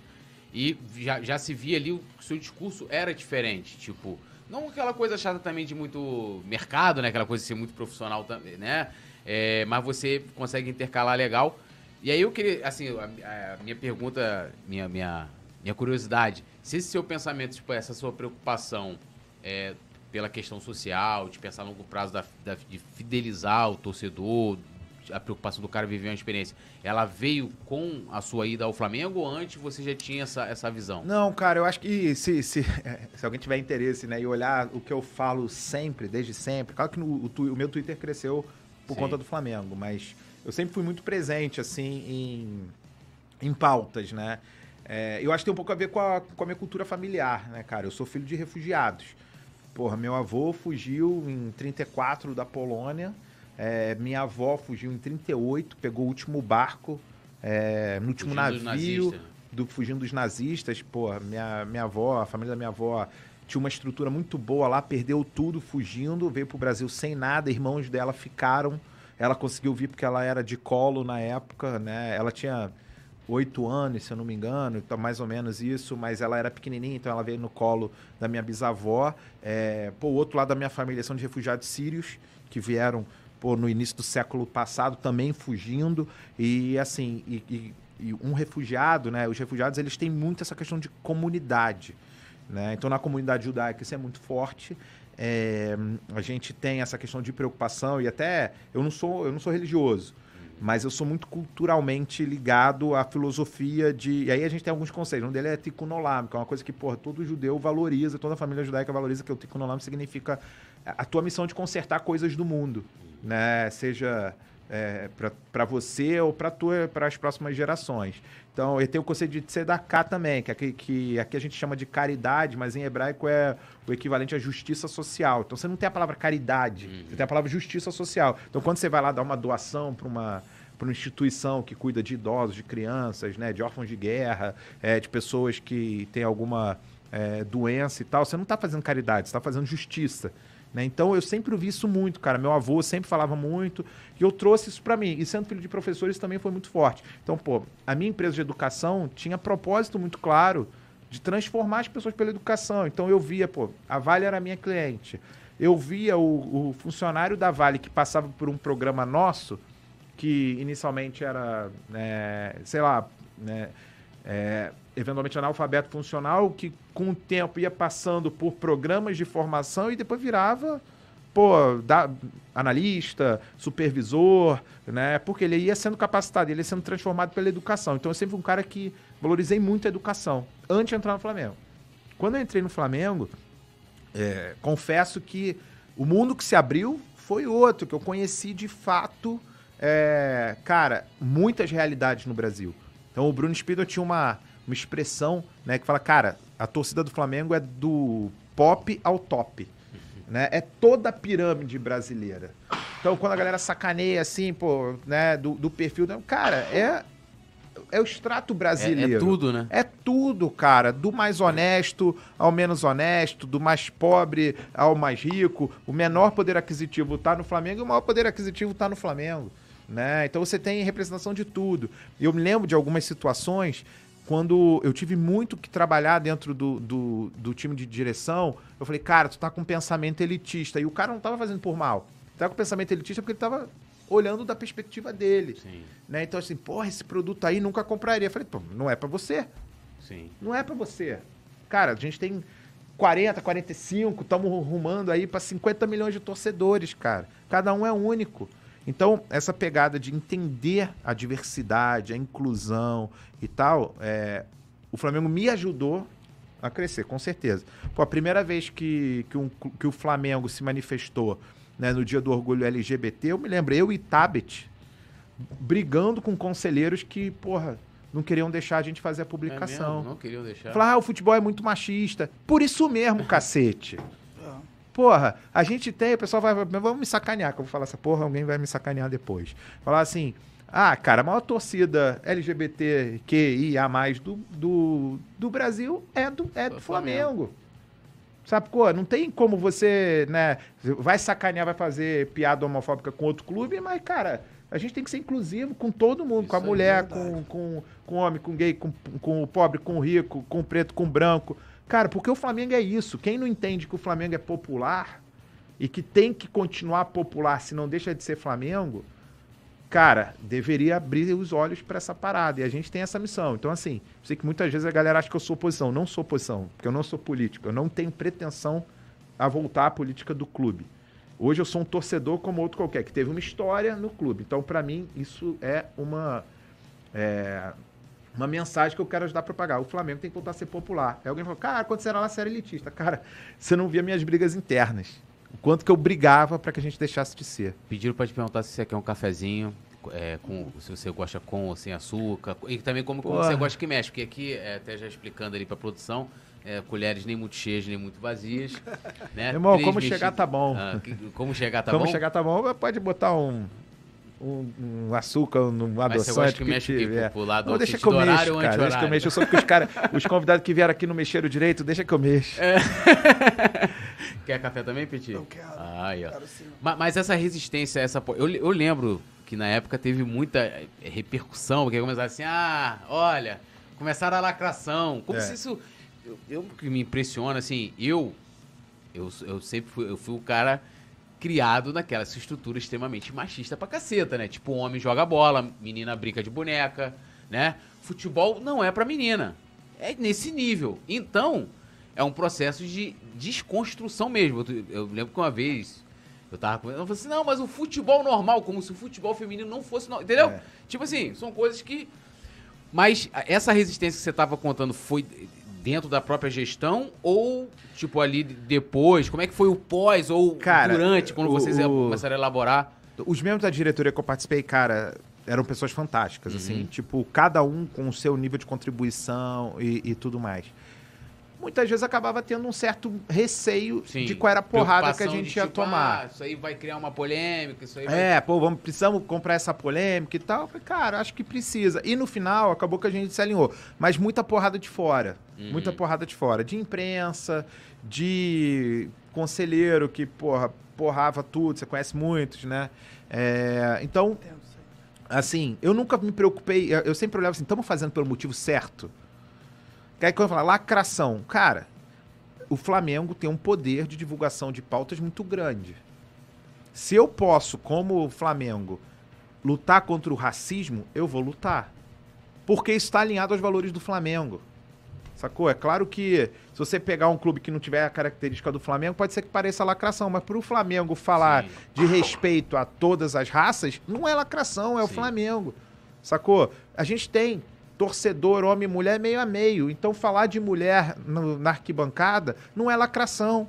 Falar que a mulher tem que se sentir segura na arquibancada não é lacração. Porra, eu fico- tô até arrepiado aqui, sabe por quê? Porque minha filha adora ir no Maracanã. Minha filha joga com 10 anos, minha filha joga futebol na escola. E ela sofre essas paradas. né? A escola é super, pô, pluralista e tal. Mas tem um moleque que fica espizinhando ela no, no time. Falando, ah, pô, a mulher não serve pra jogar bola e tal. E outro dia, até apelidei ela de Pitibela, né? é, Isabela. É, eu mostrei o João Gomes jogando pra ela. Falei aqui, ó. Sabe quando você joga? Na defesa, tu joga que nem ele. Na, no- na condição de bola, então tu tem que dar uma melhorada, porra. Quiser, eu, a gente treina, porra, a gente vai mais vezes, né, no treinamento e tal. Mas, cara, o professor falou, pela Isabela, passa a bola ou passa o jogador. Os dois não passam, não. E eu dou uma força, porque eu vejo ela feliz, outras meninas que jogam, e, pô, foi pra Macabida, que é o- a Olimpíada, né, das escolas da comunidade judaica e tal, em São Paulo. Pô, que Pô, legal. experiência incrível. Então, assim, essa parada de que futebol é pra homem é mó besteira. Sim. Então, a gente, cara, tem que ter. Eu me lembro que uma- um dos momentos felizes, depois acabou não tendo muita continuidade. Pô, o primeiro patrocínio pro time feminino que a gente Uhum. conseguiu trazer na época a Avon, né? Pô, as meninas ficaram doidas. Só que, cara, não dava pra dar atenção a tudo ao mesmo tempo. Então, né, é, o time de gestão tocou o projeto. Aí o cafezinho. Porra, vale. Pô, copo bonito. Bonito. Já mexeu já? Já mexeu? Beleza. Eu já trouxe até mexido, pô. Aqui, ó, tratamento VIP. Mas é isso, cara. Acho que o Flamengo tem, tem pautas e tem valores que precisam estar sempre presentes, não importa quem está na direção, né? Ser popular, ser plural, né? É, tratar assuntos como igualdade, equidade, né? Oportunidade para todo mundo tem que ser trabalhado. cara. É, e também tem uma coisa do lance, tipo, da. é, de você se sentir é, representado até pelo clube. Tipo assim, Verdade, o Petit né? vai lá, o cara bota assim, ó, Flamengo hoje felicita aqui é, o dia né, do músico, o dia da paródia, o dia do jornalista. Você fala, pô, o clube. Né, tipo, le- isso, é- isso é importante pra caramba. E, e quando você põe um post ali, que primeiro que o futebol né? Por mais que hoje a gente tenha uma abertura, né, gigantesca de tem várias mulheres hoje trabalhando, você tem um futebol feminino que vai cada vez mais, né, ganhando, ganhando espaço e tal, mas mesmo assim ainda é um meio. Eu lembro que quando é, a gente, a gente, né, tinha as meninas fazendo resenha com a gente, quando o cara não concordava comigo, o cara falava assim: "Ah, pô, você tá falando besteira, tá falando merda e tal, não sei o que. Ai, Ai, mulher, ó, tem que ir pro tanque, pô. Entendeu? É. Tipo assim, é uma É. parada que, né, A avaliação quando é uma mulher é outra. É outra. É, você vê né? até a Renata, cara, que tá, pô, narrando, É, vários narrando. jogos da Copa. A da Globo, Da Globo. ela é boa, eu gosto Pô, dela. cara, eu eu, vou, eu vou te falar, é, assim, você não Ela é é obrigado boa. a gostar do trabalho de ninguém. Você não é obrigado a gostar de- do trabalho de nenhum narrador homem e nenhum narrador, nenhum narradora mulher. Agora, você atribuir você não gostar ao gênero é que pra mim é o complicado. Isso. E, cara, eu me impressionei que eu fiz um post sobre. Ela fez um, um post no Instagram muito legal, mostrando Sim. como ela se prepara e tal. Isso. Porra, eu peguei lá, né, baixei o vídeo, dei o crédito e botei no LinkedIn falando assim, pô, falei de educação há muito tempo. Cara, e quantidade de gente elogiando o trabalho dela. Falando, pô, ela me lembra dos grandes radialistas e tal. E, cara, é isso. E a minha filha, quando eu boto ela pra assistir, com a Renata narrando, com a Thaís comentando, né? Com, porra, com uma árbitra é, mulher, uma bandeirinha, né? Que mostra, pô, na torcida mulher lá torcendo, ela se sente representada. E essa parada é importante, cara. Essa parada é importante. Não é lacração, é importante. E, porra, a gente foi criado numa estrutura mais machista. É legal que a gente perceba. Sim. A gente não é culpado de ter sido criado numa, numa estrutura machista a gente é culpado de não reconhecer e, e, e tentar Mudar, trabalhar. Né? Porra, tu tem em casa porra, aficionadas por futebol, não tem? Sim. Então, é isso. Até Temos que criar um espaço. É. É, é gostar, é, e até essa coisa de, de tipo assim, é, nunca cheguei pra, pra, Minha filha gosta de jogar bola e tal, pra assim, ah, é, futebol é pra homem. Não tem, não tem, não tem isso, né? E também muitas coisas vinham das próprias mulheres, pô. É, da minha mãe, da minha avó, das minhas tias, né? Que era uma coisa que já vinha já de, ah, o homem trabalha, faz o trabalho pesado, a mulher, né, tipo, é igual o tempo das cavernas, né, a, a, a, a fêmea cuida da cria e o, o homem sai, sai pra, meio que pra caçar, né, e legal que, que, que conseguiu romper essa barreira. Uma coisa interessante também, antes de passar pro Petit, não sei se for vocês, acredito que sim, que também começaram a postar sobre, tipo, ah, tem um dia, eu não entendo nada de, de judaísmo, tá? De judeu, não entendo nada da religião também, assim. É, mas começaram a postar ali, tipo, tem o dia tal, sim, né? Sim. E, e, e, isso teve alguma, alguma resistência também, porque é, pelo fato do Flamengo, lógico, o Flamengo é um clube, a gente sabe, a, a Igreja Católica é fortíssima, a gente tem um padroeiro, né, que é São Judas Tadeu, que é, que é da Igreja Católica e tal. Isso teve alguma resistência ou isso também é de boa? Não, cara, acho que com relação a, a religiões, acho que o Flamengo nunca teve, não. Até porque a gente tinha vários VPs é, da comunidade na minha época, né? Diretores e VPs. O, que, Flamengo tem um monte de judeu. De, de, judeus, né? E tem um pouco a ver também de ser na Gávea, da Sim. comunidade ali ser muito forte e tudo mais. Mas, cara, recente, pô, o Fluminense fez, né? Botou lá na Noite dos Cristais. Noite dos Cristais é a, a lembrança do, do dia que eclodiu né, toda a revolta para quebrar lojas de judeus, uhum. queimar livros, né, destruir sinagoga e tal, e que dizem que marcou a grande escalada é, do nazismo que, que culminou com o Holocausto, né? Então, nunca tivemos a resistência lá não, mas a, agora existe um pouco essa mentalidade que o Flamengo não, não se envolve com política, né? Uhum. Cara, é uma confusão entre o que é se envolver com partidarismo e se envolver com Sim. política. Falar de um, de um momento importante para um povo, para uma nação, desde que alinhado aos valores, repetindo o que eu acabei de falar, não é partido, é política. Política com P maiúsculo. Não é com políticos. Não é com ocupante de um cargo, mas é com algo que a gente acha importante. Seja essas pautas que eu já falei, seja é, falar de liberdade religiosa, liberdade de expressão, né? Então, eu, eu acho isso importante. Eu acho que a gente perdeu um pouquinho isso, cara. É, os caras estão ganhando um monte de. Os caras não, nós, né? Sim. Porque nós somos rubro-negros. A gente tá ganhando claro. um monte de campeonato, mas a gente não pode esquecer das nossas origens. É, uma, uma das coisas que eu fico revoltado é quando. É, tipo, às vezes pega assim matérias de alguma coisa e o Flamengo tá, tipo, nesse, nesse, nesses é, esses veículos que fazem análises políticas e coloca o clube dentro de um espectro que, assim, pode ser do dirigente, né? É, a, gente, é. a gente teve é, dirigentes ligados ao, ao, à Arena, né? A gente teve dirigentes ligados a Getúlio Vargas, a gente teve dirigentes ligados a um monte de coisa. Agora, o Flamengo, o Flamengo ele é plural, pô. Agora, eu, eu, eu, eu assim, eu, eu, eu sou ateu, mas eu, eu, assim, respeito muito as religiões de matrizes africanas, porque são as que todas, todas as religiões sofrem uma hora ou outra, uhum. tem a, a, o preconceito mas são as que mais sofrem, né? Sim. É, e quando os clubes de futebol, não só o Flamengo, todos eles também, no dia tal que tiver lá, dia de é, é, é São Jorge, reverenciar algum, né? Também, pô, o cara lá que é da Umbanda, Sim. que é do Candomblé, se sentir representado pelo seu clube. Se a gente reverencia São Judas Tadeu, né? E a gente também tem que fazer parte desse sincretismo todinho das religiões. Não, é Esse é isso, é o meu pensamento, cara. pluralidade, né? Não, é isso, você falou uma coisa que é importante, cara. Os dirigentes, eu tô dentro desse, eles passam, brother. Uhum. O clube fica. E o clube tem, pô, do umbandista, né, ao espiritista, ao judeu, ao católico, ao ateu. Crente né, todos pra somos de- caramba, devotos irmão. de Zico. Sim. Os pastores gritando lá, pulando um em cima do outro. É, muito- falando, falando em línguas é isso, também. É cara. maneiro, e, porra, pastor, irmão. Pastor, e- e- e é do cacete. é pastor, mano. E Isso é uma coisa, cara, que eu, que eu falo que a experiência que a gente tem no mundo, é que eu acho que a gente tinha que trazer pra dentro, né? Se tu tá, porra, sei lá, pega qualquer país do mundo, tu tá na, na República Tcheca, tu vê um cara com a camisa do Flamengo, tu vai lá falar com ele, abraçar É. ele e tal, não sei o quê. Porra, se quando a gente tá no estádio, se um maluco pô, com a camisa do Flamengo te lá, tu vê lá, tu já fica puto com ele. Porra, finge que tu tá na República Tcheca, malandro. Respeita o cara pelo que ele é, sabe? Pela crença que ele tem, pela origem que ele tem. Pô, se o maluco é, é ético e, e professa da mesma paixão que você, cara, respeita o diferente. Eu acho que gente- é, é engraçado, né? Sim. Tipo, você xinga o brasileiro aqui, vê o brasileiro fora, porra, tu abraça o brasileiro. Aí se tem 50 brasileiros, tu começa a ficar puto com o brasileiro. Mas se tem um rubro-negro no meio desses 50 brasileiros, tu vai ficar amigo de novo. Então, porra, vamos usar isso a favor do, des- dessa interação, né? Fala aí, Petit. Pô, vou tocar num assunto aqui, tudo, Ih, que a rapaz, gente... ó. co- Não, a Petit é gente- polêmica, hein? Petit é polêmica. não. Porque a gente falou muito sobre isso, a gente viu né, a gestão do Rodolfo é, ligado ao presidente Bolsonaro, né? E a gente viu, né, nesses momentos aí, principalmente no momento de eleição, a possibilidade, cara, da gente ter o nosso estádio, que eu acho que Sim. é o maior sonho hoje do rubro-negro.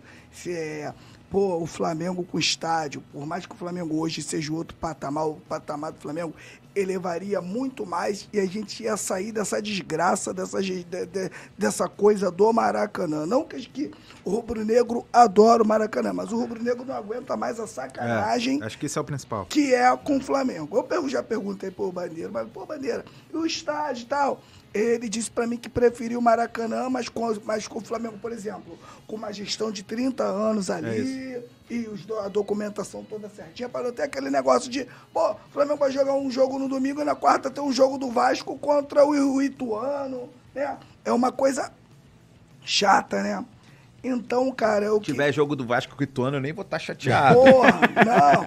A gente não por outros chateia. motivos. É ano que vem não vai ter. É. Aí, o, o, o, que eu falo, o que eu pergunto é o seguinte: você acha que essa situação do estádio surgiu em época de campanha para fazer campanha? Ou realmente o Flamengo tá. Porque, cara, isso aí parece até aquela mulher bonitona que passa por você e te dá mole e tu fala, "Mas mentira. Eu não acredito nisso. Cara- Entendeu? Foi um sonho, pra, pelo menos pra mim, cara. Eu, eu sonhei com isso, entendeu? É difícil eu te dizer se foi eleitoreiro ou não, e de novo, eu não quero ser leviano, mas vamos resgatar um pouquinho né, o que eu vivi quando eu estava lá. Eu sempre fui um defensor exatamente de, dessas duas opções. Ou o Flamengo assume o Maracanã de fato, e aí, tipo, são 30 anos, e pode ser com o Fluminense, pode ser com qualquer outro, sabe? É, desde que, obviamente, os dois entrem com as suas parcelas, né, com as suas participações de maneira justa. Por quê? Porque aí a gente pode fazer investimentos sabe? Quer fazer um investimento para tirar as cadeiras com aprovação das Sim. autoridades competentes para criar uma nova geral? Vamos fazer. Precisa mudar o telhado, né? O teto, porra, por conta de algum problema. Cara, beleza, a gente é responsável por isso por 30 anos. Pô, vamos aumentar a capacidade do estádio, vamos fazer alguma coisa. Tirar Cara, cadeira. com um contrato de 18 meses, 36 meses, não como. dá para fazer. Não dá para fazer, sabe? E a gente acaba sendo o trem pagador, né? Que basicamente, com o modelo do Maracanã atual, a gente é o trem pagador, né? É, sabem o quanto a gente é dependente de um estádio para jogar, né? Sabem o quanto que é importante para nossa torcida estar presente.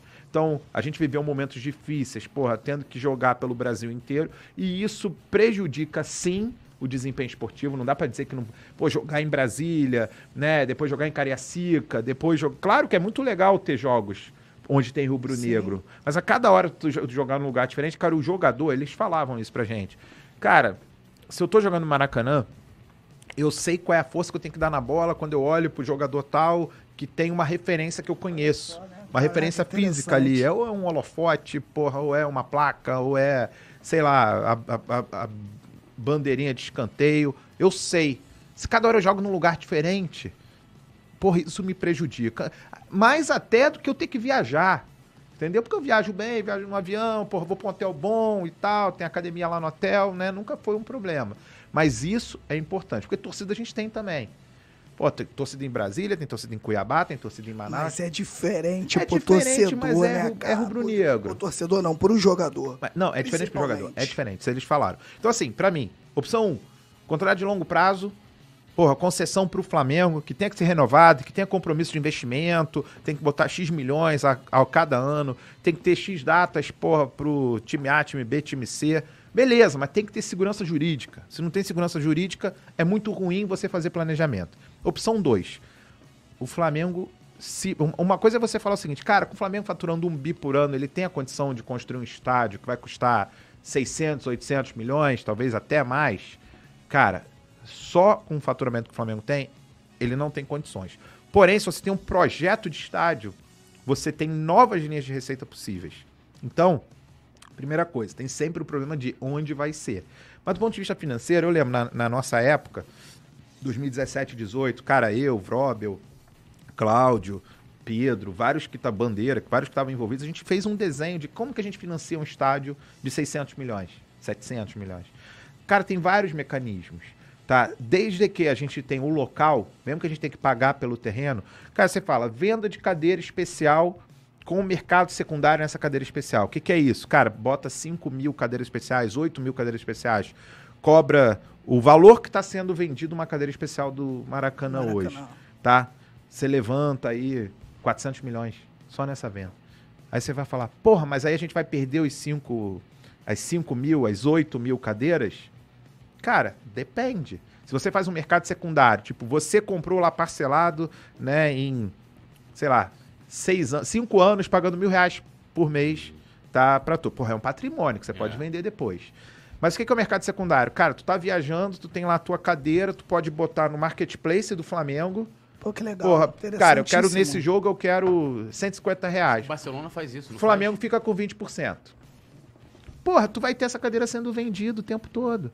Entendeu? Rodando ali. Você paga uma taxa anual de manutenção. Porém, 5 mil cadeiras. E as outras 65, 75 cadeiras ali. Porra, naming rights. Né? Pô, tu pode vender um contrato de naming rights de 10 anos, sacou? Então por isso que não pode chamar do nome de ninguém ainda. Você tem que. É. Porra, ou vai oferecer para uma grande farmacêutica, para uma empresa de aviação, para uma grande, sei lá, construtora, para grande rede de varejo. Cara, vai botar lá 250 milhões em 10 anos, 300 milhões em 10 anos? Antecipa essa grana.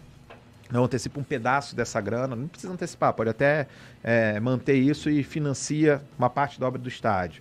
Né? Na época, hoje está o mercado um pouco mais complicado, mas na época a gente falou, cara, você pode emitir criptomoedas, uma criptomoeda do Flamengo ligada à operação do estádio. O que, que significa isso? Então manda lá, sei lá, é, um milhão de zicões, tá? Porra, uma, uma moeda específica do Flamengo. O que, que essa moeda tem direito? Cara, ela é uma moeda que tem uma, uma emissão limitada, porque quanto mais você emite moeda, mais, menos ela vale, mas você tem lá, são, é um milhão, acabou, emitiu um milhão. Cara, cada uma vale, sei lá, 100 reais. Né? Aí tu comprou 10, ele comprou 20, eu comprei 15. Cara, essas moedas você vai usar para coisas escassas e específicas. Cara, cada jogo da Libertadores vai ter 2 mil, é, 2 mil ingressos, só vão ser vendidas na, nas Easycoins lá, na moeda do Flamengo. Porra, esse negócio vai valorizar. Vai valorizar, o Flamengo vai ganhando, né? Ele fez essa captação inicial e vai ganhando. E várias outras, cara. Porra, licenciamento de alimentos e bebidas, né? Concessão, quanto que paga uma grande rede, quanto que paga uma cervejaria para operar todos os toda a- a- o fornecimento de cerveja, porra, refrigerante do estádio, restaurante, três ou quatro, porra, bota estrutura de hotel, estrutura de evento, quanto que você porra, bota numa empresa de evento para fazer a concessão. Cara, você consegue 600, 800, 1 milhão, 1 bilhão, né? 600, 800 milhões, 1 bilhão para construir um estádio. Você fala, por que a operação de estádio, ela por si só, ela pode sim ser até é, break-vada, equilibrada. Ela é, para ser superavitária tem que ser o Flamengo. Vários clubes perdem dinheiro com seus estádios, mas o que que ganha além disso? Então, é uma operação que cabe. Qual é o problema do Flamengo? É o local. Porque você fala o local, você sempre tem problema. Problema de transporte, É. problema de licenciamento ambiental, problema de vizinhança. A gente tentou fazer lá na Gávea, né? Vocês sabem disso. Aham. Na Gávea, eu acho que é, a, a- aquela lagoa ali, ela é engarrafada 24 horas, sem jogo. Pô, já falei Imagina até, cara, com o jogo. faz que nem, porra, os árabes, mesmo. Pega um espaço na Esse de Baía de Guanabara, Esse de constrói container uma foi ilha. interessantíssimo esse agora Pois da Copa. é, todo de constrói container. plataforma, meu irmão, faz a ilha ali dentro do, porra, do da Baía de Guanabara, cara, que seja, brother, a gente consegue, chama os caras que já fizeram isso, né, É, mas eu acho, cara, que isso ia dar uma liberdade pra gente que eu não sei se todo mundo quer que a gente tenha, e esse é um ponto, né, quais são os interesses que estão em volta do Flamengo ter ou não um estádio, que é viável, é viável, a gente fez o modelo na época, Pô, a gente tinha interessado em name rights, a gente tinha construtora interessada em financiar, a gente tinha banco interessado em financiar, a gente tinha operadora de cripto interessada e em. isso naquela época que o Flamengo ainda era uma incógnita. Pois é, Ninguém sabia pois é. onde o Flamengo poderia chegar. Imagina agora. Isso era aquela época que foi aquele, aquele terreno ali na Avenida Brasil, que foi. Não sei, você tava lá dentro, você Tá. pode falar melhor. O Vrobel, cara, o Vrobel olhou mais de 40 Então, terrenos. mas a- eu ali, ali você acha que foi o momento que a gente mais esteve próximo de, de fato, tipo, bom, ali vai rolar. Eu, acho, achei mas que ali ia rolar. precisava, se eu não me engano, ali precisava de uma, de uma licença, porque você precisava mudar o trânsito. Se eu não me engano, É, tá? porque tinha um. Tinha, não tem, tanto que agora foi feito lá, né? Que tinha aquela saída da ponte que eles fizeram, né? Pra poder cair na pra linha Era vermelha e Avenida é. Brasil. E aí passava por ali. Então ia ter que ter um, toda uma conversa. Até o Vrobo chegou a comentar isso na época, né? é, de tipo, conversar ali com o pessoal e falar, pô, vamos tentar mudar esse, esse projeto, É, ao invés de cair aqui, cair em tal E, lugar. cara, o Flamengo tem um poder. Claro que a gente gostaria que fosse um lugar, cara. Pô, Maracanã é muito bem servido. Pô, mas ali é pertinho, trem. cara. Ali, ali ali também era é bom, bonzão, ali pô. era bom. Vou te falar, o gasômetro ia ser maravilhoso. Não, mas ali também da Avenida Brasil, ali é porque, cara, tipo assim, perto de tudo, pô. Não, claro. Rodoviária, O Avenida... gasômetro, aí respondendo a tua pergunta, Pedro, o gasômetro era mais complicado do que falaram que, É. que era. Isso é um fato. A galera, né, é, não vou dizer, não, não que tenha sido eleitoreiro, mas é aquele negócio, cara, pô, vou eu desmentir por quê, entendeu? É, entendi. Estão falando. Eu acho falando. o Parque Olímpico também bem legal. Porra, excelente Já- localização já também. Tem, já tem o- aquelas coisas lá que, não- que não funcionam. É, né? que não, Não, tem o local é BRTs, bom, tem- é, o problema todo é, é a mobilidade ali. Que eu gosto de estar falando da Lagoa, mas pra, pra lá também. Mas na boa, e- cara, é, vou falar, foi no Rock in Rio? Não. Cara, eu fui, eu fui no Rock in Rio. Cara, é do lado da minha casa? Não, não é, mas eu fui muito, muito rápido e muito bem com o sistema de transporte, entendeu? A questão é, a partir do momento que você escolhe um lugar e segue naquele lugar, o Flamengo é capaz sabe, Las Vegas, quando começou, não tinha porcaria nenhuma, né? Pô, fizeram o primeiro, depois fizeram o hotel, depois fizeram o cassino, É, depois mas, mas fizeram... aí, aí você entra numa situação que é, a gente já debateu isso em algum momento, mas tipo assim, ah, beleza, vamos construir lá e tipo, é igual, é igual do gasômetro. Não, a gente pega ali, puxa o metrô, bota mais pra não sei aonde e tal. Dico, porque assim, o Rock in Rio é um negócio que acontece ali Sim, de claro, dois, dois anos, então a- a- o poder público tem o interesse de tipo, ah, vou criar aqui uma linha especial do metrô, um cartão, é um BRT especial, ó, vai ter uma fila ali, a gente vai separar tantos carros e tal. Para os jogos do Flamengo que vão botar, sei lá, um por semana ou um jogo a cada 15 dias, eu não sei se teria essa boa vontade. E minha grande preocupação, e talvez você pode até falar isso, porque o Engenhão, na minha opinião, nunca, a torcida do Flamengo nunca se simpatizou com aquele estádio e nem a do Botafogo. Por mais que tenha zoeira de que a torcida do Botafogo não vai só vai na boa, que de fato é verdade, mas nem os caras mesmo. É, porque, cara, é distante, é um estádio que, tipo assim. A gente que é torcedor de clube carioca, a gente se acostumou com o Maracanã. É, esse é o vai- problema. Se você comparar com o Maracanã, vai ser muito difícil. então, e, e assim, e quando tinha clássico, eu falo pra você, eu tinha que ir, porra, era com mochila, não podia ir com camisa, porque, pô, eu saí de São Gonçalo, aí fosse o Fla-Flu. Cara, Yang Flu lá em São Gonçalo, era, porra, não tinha como Gente, sair, entendeu? Assim, Clássico no Engenhão é quase impossível para um cidadão sinistro, de bem. eu fui no Itaquerão, Meu mano. irmão, é Quase sinistro, morri. irmão. Mas tu foi de camisa assim, tipo. Eu não fui, mas, cara, um, um monte de cara chegando pra um jogo, né? Eu fui, porra, é, no jogo da, da Libertadores, cara. Um monte de carioca chegando, né? Ninguém sabia que a gente era carioca, mas sem camisa do Corinthians. Porra, quietinho, não falando nada, os olhares começaram. A nossa sorte, que não é uma sorte, digamos assim, é que no momento que a gente tava lá e começaram a olhar pra gente, passou um grupo do Flamengo correndo e virou foco. Aí a gente, porra, conseguiu ir. Porque é difícil pra cacete chegar. Tem metrô perto, mas é difícil. Você vai de metrô?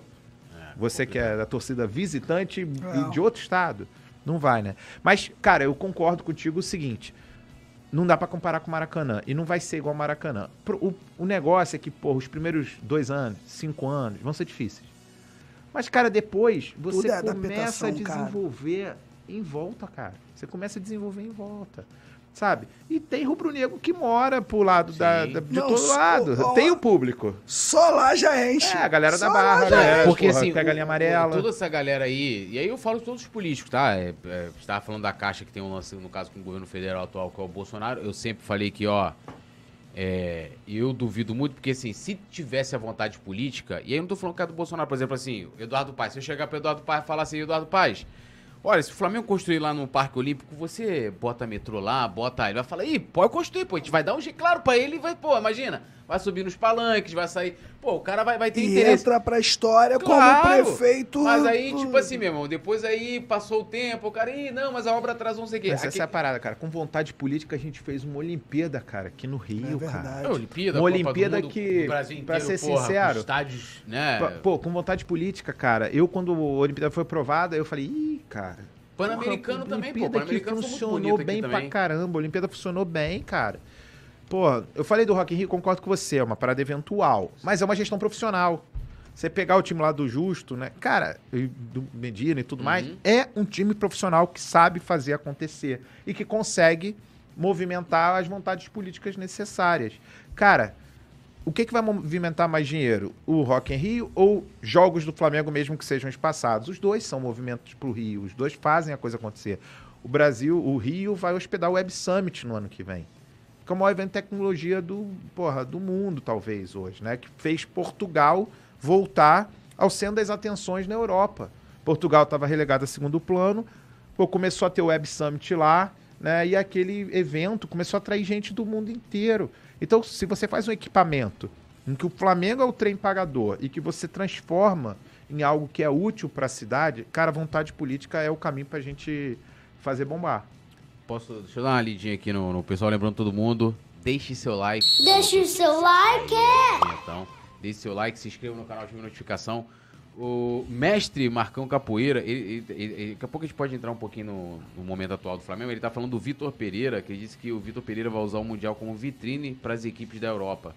Se ganhar, ele dá o pulo do gato. Se perder no final do ano, ele cai fora para a Europa e deixa o clube na mão. Ele é Eu- traíra. E o contrato? Não tem contrato? É, mas aí, né? É, Ednei Félix Barbosa, ele falou: esse campo do Flamengo não tem geral rubro-negra pra 20, 30 mil pessoas, não, meu irmão? Saudações rubro-negras aí, fazer uma geral pra, pra, pra, pra- tinha que ser nível Maracanã, né? Porra, 20 mil, né? Quanto que É. dava na geral no Maracanã? Nem, nem me lembro. Ah, mas- eu também mas não lembro não, mas vou chutar aqui. Umas 10 mil. 10 mil mais, pô. Mais, Se eu pegar acho que mais- época. cara, meu pai foi no jogo. Porra. Meu pai Não. foi naquele jogo que deu, sei lá, quase 200 mil pessoas, né? Eu fui no jogo, cara, aquele que a gente foi campeão com, com o Romário e tal. Cara, aquele jogo ali, porra, eu lembro que eu, ficava, eu fui na raça, eu ficava em pé assim. Qual, No lugar 96? três Eu acho que o pessoas no mais mesmo cheio lugar, era cheio fui. pra caralho. O Flamengo Independente. Eu também O fui Romário faz o- 95. Romário faz um gol de peixinho, o Flamengo que 95. 2 a 0. Isso aí. A gente perdeu lá na Pô. Argentina. Eu tava nesse O jogo. Flamengo venceu aqui só de 1 a 0. Pô, dava mais que campeão. 10 mil ali, cara. Com certeza, não, com gente, certeza. E na gente. época que foi construído os 50, os anos 60 ali, era muito mais, mano. Porque o pessoal ficava em pé e se via ali, ali lotava assim de.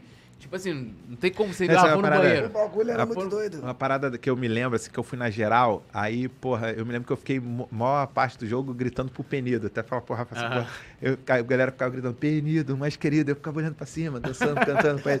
Quase não vi o jogo, porque o jogo inteiro com a galera cantando. um tchau, Porra, mas- caralho. Era muito bom, cara. Porra, é, é uma experiência. E você fala assim, ah, é ruim, é inseguro. Cara, tu vai num show de rock, tu fica no Pô. gramado, cara. Verdade. Por que que não dá pra fazer? Dá pra fazer. Me explica. Falta de vontade política, como quase tudo que a gente tá falando, Eu né? lembro muito da, daquela arquibancada de concreto, né? E a arquibancada de concreto ela era bem é largona, né? Pô, ficava três ali. Se tu mexesse É. o pé, irmão, tinha jogo que tu não conseguia aqui, É. ó. Ficava Não, se igual- tu pulasse na hora certa, tu ficava com os pezinhos pro, É. pro alto o jogo inteiro. o jogo inteiro. bagulho É, é, é, ó, você foi um cara que introduziu no Flamengo uma modalidade esportiva, que foi o e-sport, que agora pratica. Foi extinto, né? O Flamengo vendeu, né? É, queria que você contasse como é que foi. é, Não, legal, cara. se teve, teve é, é, resistência interna. Cara, é incrível. É, por incrível que pareça, a resistência foi muito pequena na época. é, e explicando um pouco a história, né? Quando eu entrei no clube, de novo, eu entrei sem conhecer nada da gestão do clube. E aí, cara, eu posso falar assim humildemente que eu sou uma esponja. Né? Eu tenho uma sede por aprender muito grande. Então eu comecei a ouvir muita gente. Né? Não só o Twitter, né? Pô, eu lembro quando eu entrei no Twitter que o, que o Tavi chegou pra mim meio desesperado e falou assim: cuidado com o Twitter, cuidado com a Flá Twitter, porque os caras vão te pegar. Eu falei, cara, eu tô aqui pra aprender. Então eu falava merda, a galera respondia, eu tentava entender, testava uns negócios e tal. E aí uma coisa que eu percebi que me incomodava muito né, na, na torcida era o seguinte: eu ia numa festinha de criança e via aquelas molecadas correndo, camisa do Barcelona, né, do Real Madrid, do, do PSG e tal. Eu falei, por que essa molecada não tá usando? Porra, que seja a camisa do Fluminense, do Vasco, do Botafogo, do Flamengo. O que essa molecada tá vendo? E eu comecei a perceber que, cara, que a gente tava perdendo um pouco aquela base da torcida. Eu comecei a conversar com muito jovem, tentando cara, por que você curte futebol? Eu falei, ah, curto, eu gosto de ver o futebol europeu, eu gosto de ver, sei lá, o Neymar, eu gosto de ver não sei quem, né? Mas, cara, mas, mas o que que o que que você torce, torce de verdade? Eu falei, não, eu gosto muito de LoL. Que porra, LoL? Que merda é essa, LoL? LoL na minha época era rir pra caralho no Mirk ali, né? Tu mandava um LoL. É, é, pô, LoL, tá bom, beleza. Aí o outro, porra, be- óbvio que eu conhecia, né, o PES, o FIFA, Aham. né, e tal, conhecia os jogos, porque eu era nerd na escola, eu era geek total, né, o nerdzinho sacaneado, mas nunca me afetou tanto. Falei, cara, tu entender esse negócio aí de, de esporte eletrônico. Falei, cara, o que, que eu faço pra conquistar a molecada nova? E aí, papo vai, papo vem, eu tava num evento da Go For It, né? Na época que era nossa parceira, foi quem trouxe alguns patrocínios, trouxe patrocínio da Uber, por exemplo, na época que a gente fez. Aí, pô, o César, que era CEO na época, falou assim: pô, tem que te apresentar um moleque. Ele me apresentou um moleque de 17 anos, João. Eu, pô, João, ah, o que que tu faz, João? Ah, porra, eu faço projetos proprietários de esporte eletrônico. Eu falei, porra, projetos proprietários de esporte eletrônico, me fala mais disso aí. E tal, falou, né? Ah, eu esqueci que teve uma coisa que aconteceu antes. Eu fiz, na época que eu vendi a empresa, eu comecei a fazer um monte de curso. Um dos cursos que eu fiz foi de cinema. Aí nesse curso de cinema, eu conheci o cara, o Gustavo Nasser, né? Que, porra, é. Nader. Gustavo Nader, foi mal, Gustavo. É, que, eu, que eu comecei a conversar com ele, eu falei, o que, que você faz e tal? Ele tava fazendo curso de cinema, ele falou, pô, eu cuido de localização de jogos eletrônicos. Localização de jogos eletrônicos. Não, tem lá os personagens que falam inglês, eu coordeno o, o time dos dubladores e tal, né? Que vão fazer as vozes em português. Porra, esse mercado é grande. Falou, grande pra cacete, trabalho pra Blizzard, trabalho não sei o que e tal.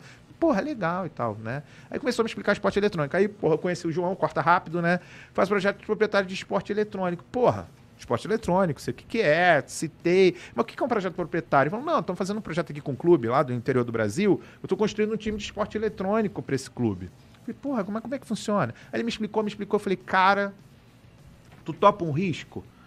Desenha comigo um projeto disso para eu levar pro Flamengo, que eu quero mostrar que é uma maneira da gente trazer a molecada.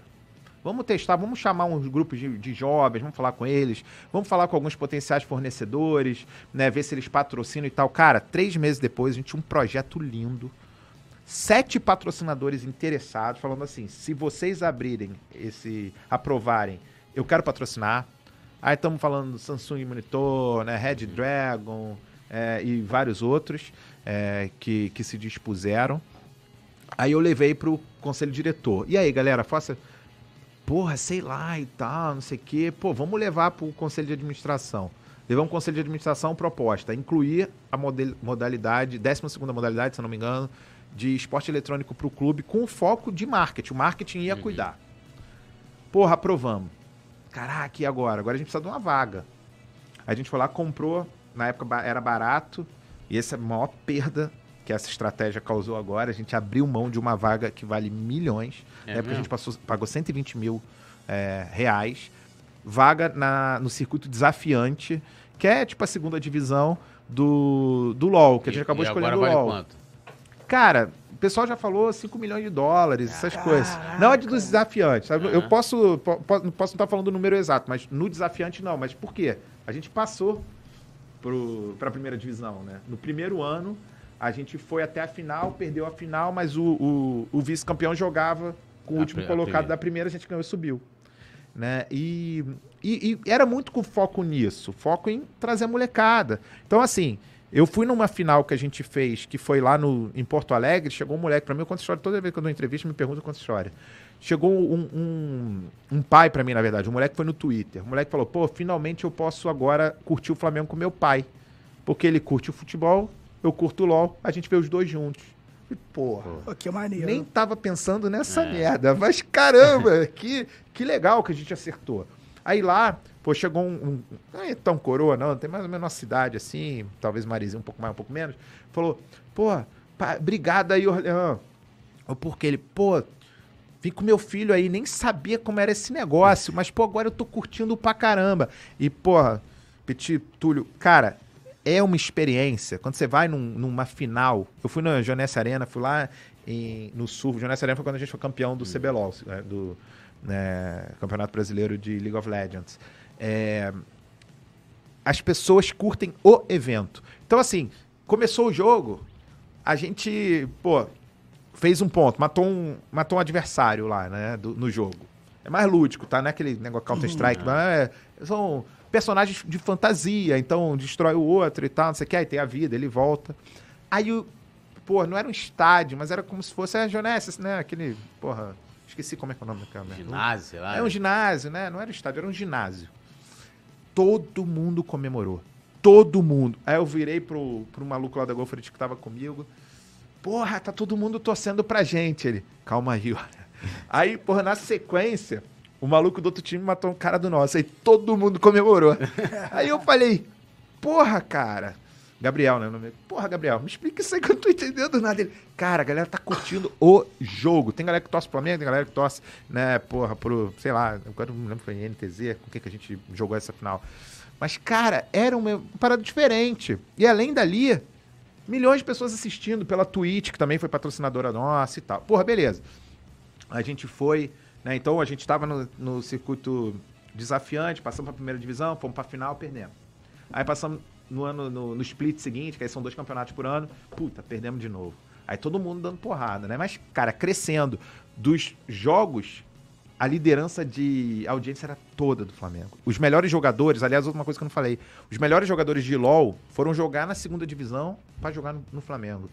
E a gente foi crescendo. O melhor jogador, que era o BRTT na É, época, foi jogar com a gente. Pô, falou, meu avô era flamenguista, eu quero jogar, né? E aí, pô, a gente foi crescendo e tal. Aí, porra, até que em 2019, no primeiro split, a gente foi campeão brasileiro. Aí, cara, o projeto era quase autossuficiente. Quase, tá? Ele chegou a ser autossuficiente, ou seja, ele gastava a mesma coisa que ele ganhava. Só que ele era um projeto de marketing.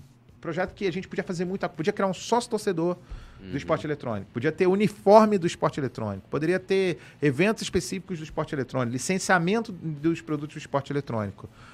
E eu, cara, deixei o projeto. Falei, cara, agora é continuar crescendo. Pô, a gente tava com, sei lá, duzentas e tantas mil pessoas no Twitter na época, nosso canal na Twitch bombando, tendo minutagem cada vez maior, YouTube crescendo. E rendendo também, né? Rendendo, rendendo. A gente ganhava dinheiro, mas a gente gastava. Sim. Então, assim, era 3 milhões pra cá, 3 milhões pra lá, basicamente. Se perdesse dinheiro, era 200 mil, 300 mil reais, eventualmente um milhão, poderia ganhar um milhão também. Aí deixamos. Aí, porra, a direção atual virou e falou assim: ah, cara, mas acho que isso tira o foco. O foco de quê, cara? Tira o foco de quê? É a nossa torcida. O foco é a torcida. É dar mais Flamengo pra essa torcida. Você acha que a Flá TV é tirar foco? Não. Então, o Fly Sports não é tirar foco. Bota um, um time bom pra cuidar disso. Na época eu trouxe até o Fred Tanuri, né? Que pô, tava no marketing, curtia, tinha estudado a área. Trouxemos gente do mercado. Então o projeto ele tava crescendo, crescendo, crescendo. Aí tomaram a decisão de licenciar pra Simplicity junto com uma com uma- um, um outro grupo brasileiro. Pô, aí a Simplicity queria ganhar dinheiro e não tava conseguindo ganhar dinheiro com o negócio. Então foi deixando de lado, deixando de lado, deixando de lado. E aí, infelizmente, o projeto foi descontinuado. Cara, é assim, o futuro do esporte do entretenimento passa por esportes eletrônicos. Não tenho a menor dúvida disso. Vamos deixar de ser um clube de futebol? Óbvio que não, né? Futebol hoje é o que movimenta a nossa massa, a nossa paixão e tal. Mas, porra, o sucesso do basquete, sabe? O sucesso que a gente tem nos esportes olímpicos. Por que, que a gente não pode ter sucesso no esporte eletrônico também, sendo o esporte eletrônico um novo canal de interação? O cara, você sabe quem tá vendo que jogo, em que momento, quando entrou, quando saiu, o que comprou, se quiser. Pode oferecer produto na hora, o cara pode, o cara assina. Vê aí o Casimiro, pô. Sim. Casimiro é um fenômeno Tá explodindo. porra, de redes o que ele tá sociais. fazendo, não, o que, o que ele tá fazendo na Copa do Mundo é absurdo. É, o Felipe Neto cresceu muito também fazendo É. gaming. Os maiores youtubers, tirando É. vocês, que são grandes pra caramba. É. É, Aí tinha aquele Resident Evil também. se você jogava. pegar os maiores, cara, muitos deles são gamers, cara. São gamers. E a gente virou as costas para isso. Então, assim, eu acho que foi um erro. Agora, eu sei que os caras têm toda a responsabilidade que eles têm que cumprir. Não seria o meu caminho. Mas beleza, eu não tô lá, tô na minha empresa, sou torcedor. Mas, mas você acha que o Flamengo perde muito em que, assim, não deixando de, de investir? Primeiro, é, quando licenciou, é, o Yuri Sobral aqui do Coluna, ele acompanha bastante, foi, chegou aí a cobrir vários, vários eventos até já, já é, com você lá. É, e aí ele me explicava, porque eu falei assim, cara, eu não entendo nada aqui, porque eu nunca tinha visto LOL, né? Nunca nem tinha ouvido falar. Até o Flamengo, fui, fui lá assistir, mandou de bonequinho lá e tal, não entendo nada. E, e aí, uma vez, eh, teve um moleque lá que era desse. Como é que é? Do, esse Simplicity, Simplicity. Simplicity. É. O cara simplesmente, tipo assim, o Flamengo no dia tinha. A Mercado Livre fez uma ação, assim, top pro Zico, que eles recriaram, né, através de inteligência artificial, a é, voz. pô, foi do cacete Aquilo essa ali é. E aí o Zico tava nos trending tópicos do Twitter. O Zico mais comentado, aí vem um cara, jogador do Flamengo. Ah, beleza, ah, licenciado, não sei o quê, mas jogador do Flamengo. O cara falou assim: é, esse Zico é subestimado. Pô, meu irmão. Superestimada. É, porque eu falei assim: quem é esse, este merda? Porque é um merda, né? Você viu a resposta que eu dei pra ele, pô. Aham, porra. E, o- e assim, eu não sei se tinha na sua época, tipo assim, é, é, também. A gente se preocupou- começou a se preocupar muito com no futebol, isso na época do Ronaldinho, temos que fazer a carta, recomendação, não sei o É, quê. Se tinha essa, é, pelo menos na sua época ali, quando o Flamengo cuidava diretamente, de tipo do cara se portar, que a gente sabe que Claro, na internet. eu- eu tinha um canal aí que os caras faziam esse negócio de game também. Que foi, o cara foi comentar um negócio aí e foram cancelados. assim, antes, É. antes pré-Monark. O Monark Sim, ele. deu- Mas os caras faziam game também, então rolava muito papo. O cara tá ali jogando, o cara tá falando outras coisas ali. Eu não sei, eu não. Assim, conheço pouco o universo. Mas tinha alguma recomendação de Cara, vocês tinha, pros jogadores? A gente tinha uma gestão, na época que era interno, né, que era no marketing, a gente tinha uma gestão mais próxima. Quando o Flamengo licenciou para a Simplicity, a gestão era da Simplicity. Então, cara, o, o, o Jed, né, que era o, o cara lá da Simplicity, ele não conhecia a história do Flamengo para fazer Deve esse saber nem tipo quem é. Zico, né? É, não, ele até sabia. E o cara fez pra dar aquela. Pô, falei mal, mas falem de mim, tomou porrada de tudo que é lá. Depois disse que esse tal de Zico que ele falou era um DJ. É, o cantor porra, coreano. coreano Pô, mas o cantor coreano, quem tá. Porra, não. Sim, esse cantor coreano deve ser superestimado, mas, porra, tu é muito. Pô, Não, mas nem isso. O cantor coreano faz um puta sucesso É. lá. É tipo, sei lá, não sei quem faz sucesso hoje aqui, sertaneja. Marília Mendonça, entendeu? Daqui do Brasil. pô. É. Não, de fato, assim, mas, cara, como você não, não controla que um jogador de futebol vai falar, você tem que trabalhar a base, você tem que. e Eu acho que dirigente também tinha, tá? É. O dirigente do Flamengo tinha que ser educado na nossa história. Porque eu vejo um monte lá que não foi. Sabe? Vejo um monte de. Não desses que estão especificamente agora, mas Sim. que passaram pela história do Flamengo como dirigente, que teriam atuado de maneira diferente se conhecessem mais a história do Flamengo. Eu fiz questão de, quando eu fui é, ser vice-presidente, de aprender aquilo que eu não conhecia. E, cara, pô, na boa, quando você tá no dia a dia ali do Flamengo, você vê quanto que tem gente que sabe muito mais do que você, né, é, do que a história do Flamengo. Então eu fui, porra, no patrimônio histórico, tinha lá o Rosenblatt na época, porra, me mostrou gente coisa boa. pra caramba. Fui no Museu do Flamengo, conversei muito com o Saboia, né, também, com o Bruno, né, porra, também, pô, infelizmente, né, não tá mais aqui, mas cara, conversei muito, cara, muito, muito pra tentar entender coisas que eu não entendia e não, não cometer certas gafes, porque a primeira coisa que você tem que fazer quando você tá num clube, seja como dirigente, seja como atleta, é respeitar a cultura da instituição que você tá. E eu acho que pra você respeitar a cultura, você tem que conhecer. É, pô, esse cara aqui é um gênio. Pô. O cara é um gênio. Ele aprendeu a nossa cultura muito rápido. Muito rápido. E podem criticar ele, falar o que quiser da música dele, mas o cara é um gênio de como se posicionar e de agradar a criança e tal. Faz as merda dele, né? Porra, mas compensa em campo. Não, vamos combinar. É. As merdas do Gabigol são nada perto do que o- Não. o Romário fazia, É, o Edmundo, o Renato, né? É que hoje a gente é Verdade. menos, é, digamos assim, leniente, talvez. Não sei se é leniente a palavra melhor, mas a gente aceita menos, a sociedade aceita menos. Mas o cara é gênio, ele sabe falar Como se, porra, ele Não tivesse sido. O porquê, né? Assim, que o futebol chegou a esse ponto que o Túlio tava falando, né? De a gente ter um Romário, até o Túlio Maravilha. Eu gostava Sim. do Túlio, pra cá. O Túlio me Também, fazia o personagem ter, ó. dele é sensacional. ó, teve um jogo que ele foi convocado pra seleção e o Sávio tava.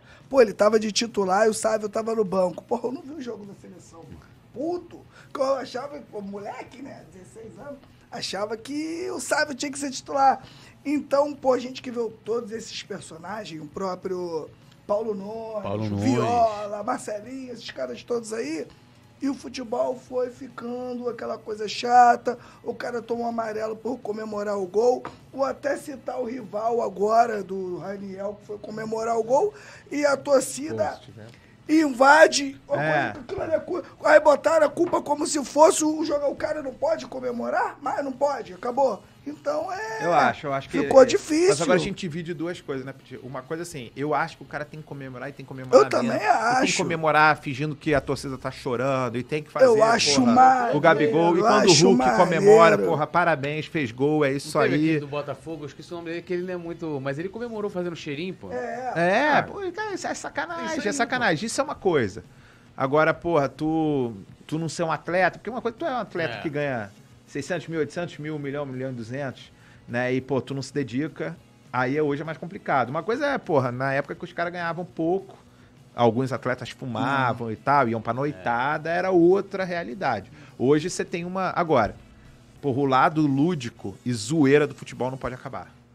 Sacou? O cara tem que comemorar mesmo, o cara tem que dançar, tem que zoar o adversário dentro dos limites do respeito. Sim. Né? Mas ele tem que se dedicar ao clube, ser atleta, ser responsável, Claro. não faltar o treino e tal.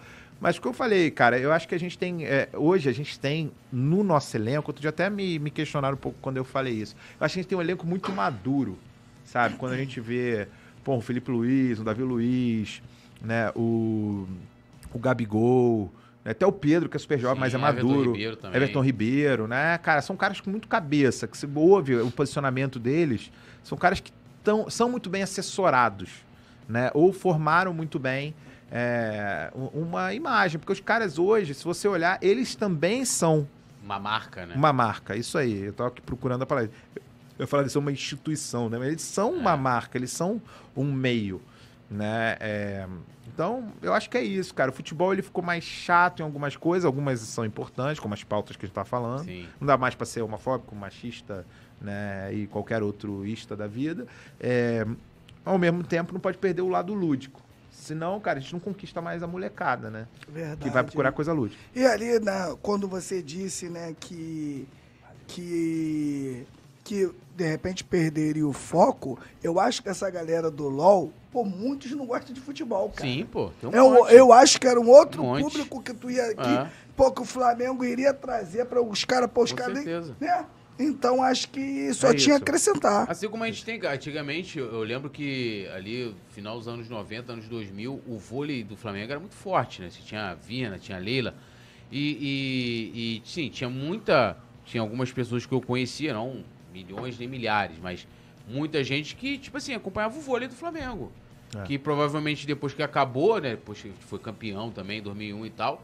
Provavelmente pode ter esfriado muito essa relação com o clube diretamente. Assim como tem gente Ah, com a gente tem até o, o, o Garrafão Rubro Negro, né? Enéas Lima, que é basquete. Tipo, o cara ali, é, lógico, acompanha futebol também, mas é aquela coisa do, do basquete, né? É, cara, às vezes o cara quer curtir o Flamengo de alguma maneira. Né? Verdade. Que pode ser, óbvio que o futebol é hoje o, o carro-chefe.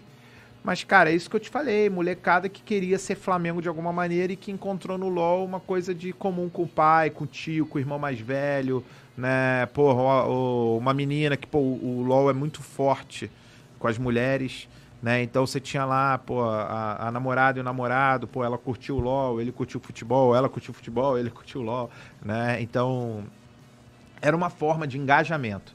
Então, quando eu entrei no clube, a primeira coisa que eu falei é: a gente não. Tem que ser marketing além da camisa, do manto. Marketing, você olha marketing de futebol, a galera acha que é só botar patrocínio, encher de patrocínio na, porra, no manto e tal, na camisa, né, em geral. E isso que é o marketing que tem que fazer. Eu falei, não, cara, é uma plataforma de engajamento né, é, de marcas.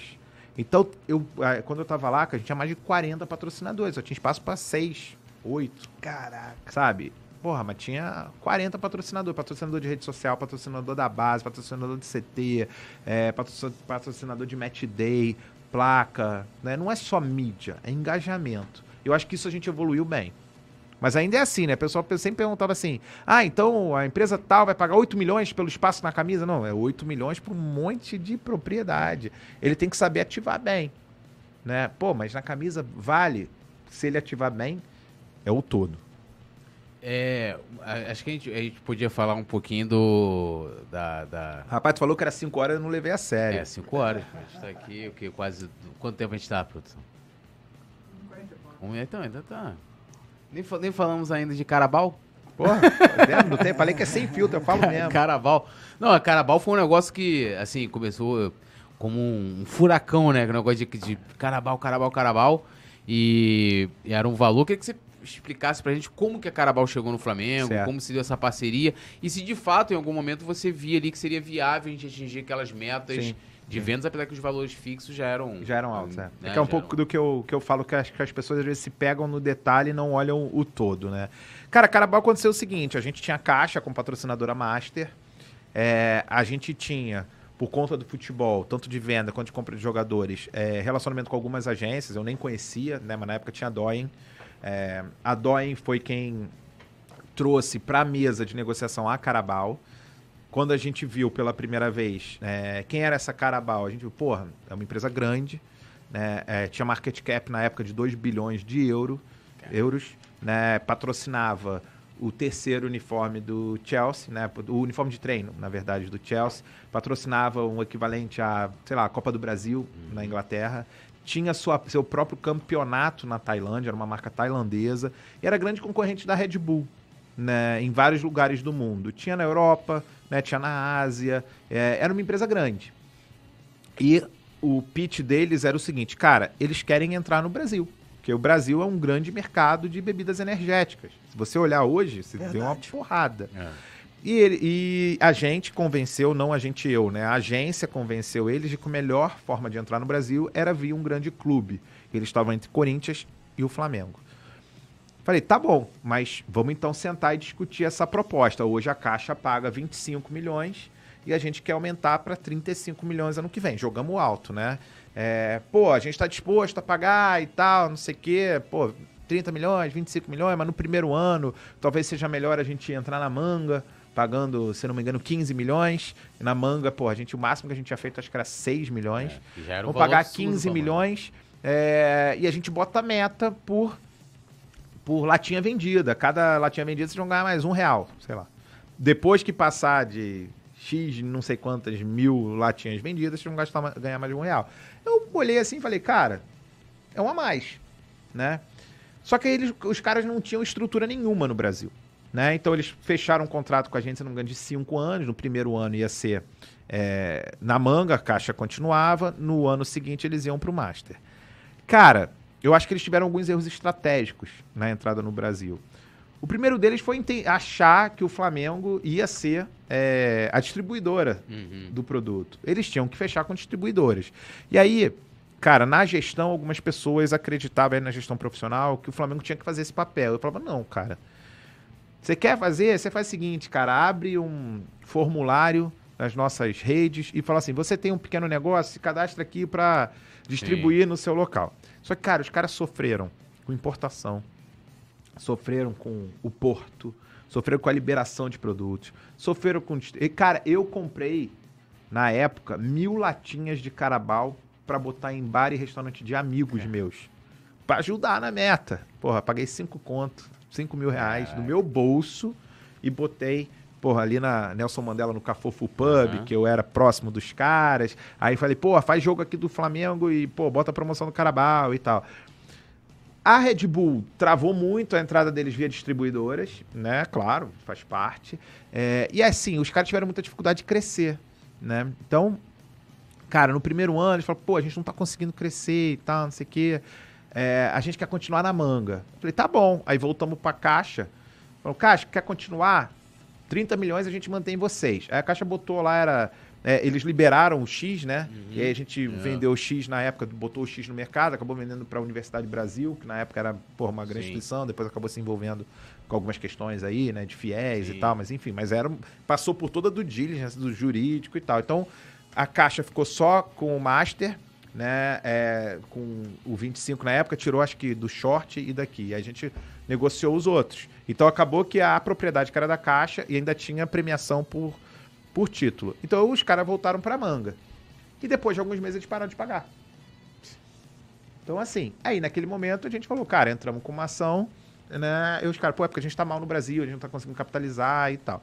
E aí, cara, sem, sem julgar, não vai ser o primeiro, não foi o primeiro patrocinador que chegou cheio de gás, sem trocadilhos, né? Mas chegou cheio de, de energia pra patrocinar o clube e que no meio do caminho viu que, cara, precisava de muito mais estrutura. Então eles não criaram uma estrutura no Brasil profissional para isso. Tinham duas pessoas para fazer trade marketing, logística, distribuição e tal. O cara que era da Doyen queria ser o CEO da Carabao no Brasil. Então eles meteram os pés pelas mãos na gestão. Eu que sou profissional, como você falou, cara, eu sou de mercado. Eu, na- no início, já apontei, falei, cara, vocês estão errando estratégia. Não é assim que vocês vão crescer. E eu, eu na minha época de Afero, né, minha empresa de educação, eu atendia Coca-Cola, eu atendia PepsiCo, eu atendia, porra, Natura, Avon, né, Renner. Eu sa- sacava um pouquinho de varejo, de trade marketing, de logística. Meu avô trabalhou anos e anos, e anos na Coca-Cola, fez a expansão da Coca-Cola no Brasil. Então, falei, cara, não é assim que você entra num país como o Brasil. Você tá achando que você vai botar a tua marca na nossa, eh, no nosso manto e todo mundo vai comprar Carabao? Você tem que estar na loja, cara. O maluco vai passar na estrada, porra, tô cansado. Que, que, qual é o energético bacana? Porra, esse aqui é o do Flamengo. E era gostoso o negócio. Era, era bom gostoso. Era bom. Era bom. Na época, cara, acho que a Red Bull não tinha os sabores É. ainda, se eu não me engano. E eles já vinham com de maçã verde, Isso, que era que era gostosinho, cara. Pô, tomei muito carabao. Mas os caras não souberam lidar. Aí, pô, a galera vem me sacanear o, o carabao, o cara, pô, o cara que deixou o cara. É. Cara, não ficamos um dia sem patrocinador. Entendeu? É, não entrou no Master, continuou a caixa. Saiu da manga, a gente logo botou outro na manga. Sim. Entendeu? Então, na minha época, a gente praticamente não ficou com com local, né, com ativo de marketing no uniforme vazio. A gente teve MRV, a gente teve Yes, né, a gente teve a, a própria Caixa, a gente teve Carabao, a gente teve iFood, a gente teve Descomplica, a gente teve uma porrada de parceiro. Então isso é uma coisa que eu me orgulho que, apesar de Carabao não ter dado certo, uma coisa que eu falava muito, levanta o patamar do patrocínio do Flamengo. O mercado vai ouvir que o Flamengo fechou um contrato de 150 milhões. Se daqui a três anos vai estar, eu não sei. Mas depois disso, a gente subiu o preço. E hoje a gente está com um preço mais alto ainda. Pra, porque tem retorno. Então, quando chegava, eu falava, cara, mas porra, o meu Master é 35 milhões. Era 25 com a caixa, mas agora é 35, porque a Carabao ofereceu 35. E a gente, ó, então, minhas costas superior, inferior, cara, agora tem que ser 8 milhões, 6 milhões, a manga agora passa a ser 12, e você vai para outro patamar. Isso é que as pessoas às vezes não querem olhar o conjunto, né? Carabao foi muito bom para dar uma alçada a gente a outro patamar de negociação. Pra- a gente é, começou a falar tipo, com marcas internacionais. Uhum. Como se fosse apresentar pro mercado, né? Não, e é engraçado que a, a Carabao, assim, no início, é tipo um furor danado o lance do Carabao. Eu lembro que foi o Sorin Messi que ele botou, e se eu, aí eu faria um vídeo assim, chegava no lugar falava, "Ah, tem Carabao, ah, não tem, então não vou ficar aqui não. Aí eu falei com um amigo meu, eu falei, Gabriel, vamos fazer essa parada e vamos. Aí a gente foi, pô, ia pro mercado, botava o carrinho, filmando tudo, tem isso no YouTube. Aí chegava lá, ia pegando algumas coisas, lembro che- dessa aí chegava, lembra? Aí chegava a parte assim de energético e, amigão, pô, Carabal, cara, não, desculpa, não tem, não tem. Aí largava o carrinho e ia embora, então não quero não. Entrava no restaurante. Mas isso muito no início, né? Mas depois eu, tipo, meio que estranhei. É, Não, e pra gente conseguir o, o produto, que não é, é, eu fiz um roteiro, né? A gente ia procurando e, enfim, a gente encontraria o Carabal. Que, e aí encontraria o Carabal no, no bloco do Flamaster. É. Entendeu? Que tava Adílio, tava aquela...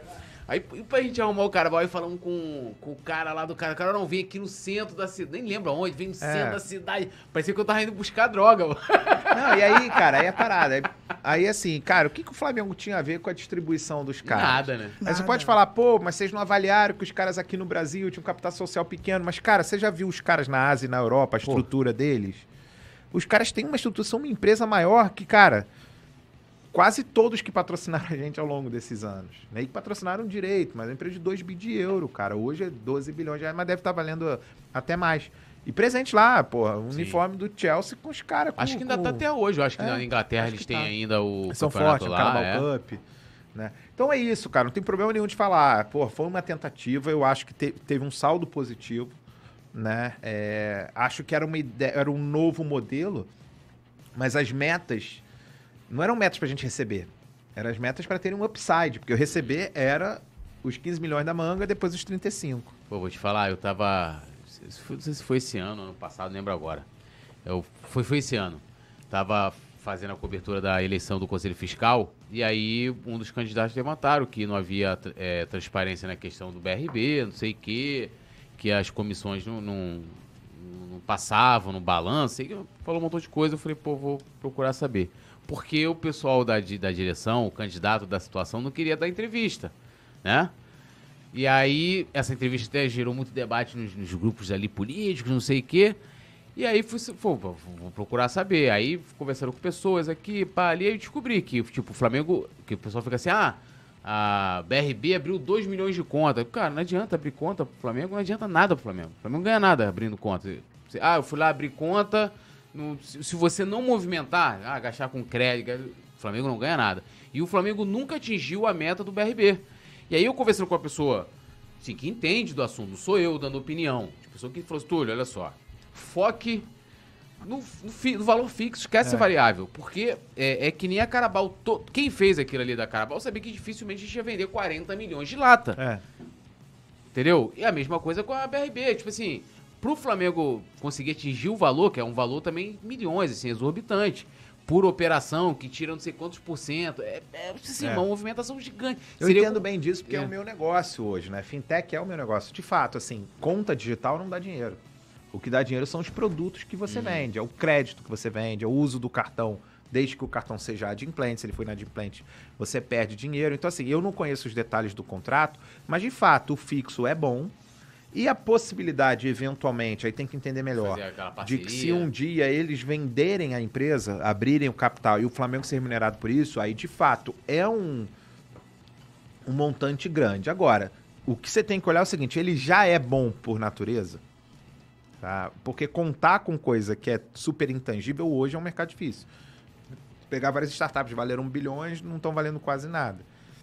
Algumas já acabam. Nubank, pô, valeu muito, vale muito, mas não vale o que valia. Então é muito você entender qual é o business e qual é o contrato. O, o anual já é bom do projeto, pelo que eu entendi. Né? Então a meta é, cara, porventura batendo a meta, porventura abrindo o capital, o Flamengo recebe uma bolada. É, eu não tô dizendo que o contrato é ruim, vamos dizer essa crítica, não. Não, claro, acho claro. maravilhoso. Tipo, a gente tem lá. A melhor coisa que o Flamengo fez, inclusive logo quando surgiu a Carabao, depois foi sair do lance, tipo, caixa, com dinheiro público, É. ainda mais naquela época ainda, né? Um negócio É, complicado. BRB é dinheiro público. É, né? Mas, é, é, mas é misto, né? Então, É. tem, tem metade ali é de dinheiro público, de qualquer forma, mas é, a, a melhor coisa que o Flamengo fez, lógico, tem as parcerias, né, os projetos incentivados que são super importantes, inclusive, não só para o clube, mas também para os atletas. Claro, né? não mesmo. Mas tem as leis de isenção, que são É, importantes também. é. Várias empresas grandes, né, redi- desculpa, né, Não, não, eu- o capital para isso. Não, não, eu queria te perguntar o seguinte, que agora o, o Anjo da Guarda Rubro Negro, que o nome é maravilhoso, mudou para Flaanjo. Na sua visão de marketing, qual a sua opinião? Cara, eu gostava de Anjos da Guarda. Não sei se é porque eu estava acostumado ou se porque era melhor. É, mas é um projeto que, que, poxa, na nossa época, né, vinha crescendo e eu acho que tem muito potencial, sabe? É, então, as leis de isenção, quando você aplica para esportes, né, que são aqueles esportes que não são os que chamam a atenção, Canoagem. é, canoagem, judô, né? Todo mundo gosta de ver judô na Olimpíada, É. mas, porra, pra uma empresa botar dinheiro Durante no judô, a nossa empresa bota dinheiro na vela, tá? Não a Volts, mas o Grupo Energias, então as meninas que foram campeãs, né? Pelo projeto, tem um projeto social todo de formação dos, dos atletas da vela de base e tal, é um negócio importante lá pro, pra empresa. E tudo, né, dá, dá bastante orgulho você ver é, acontecendo.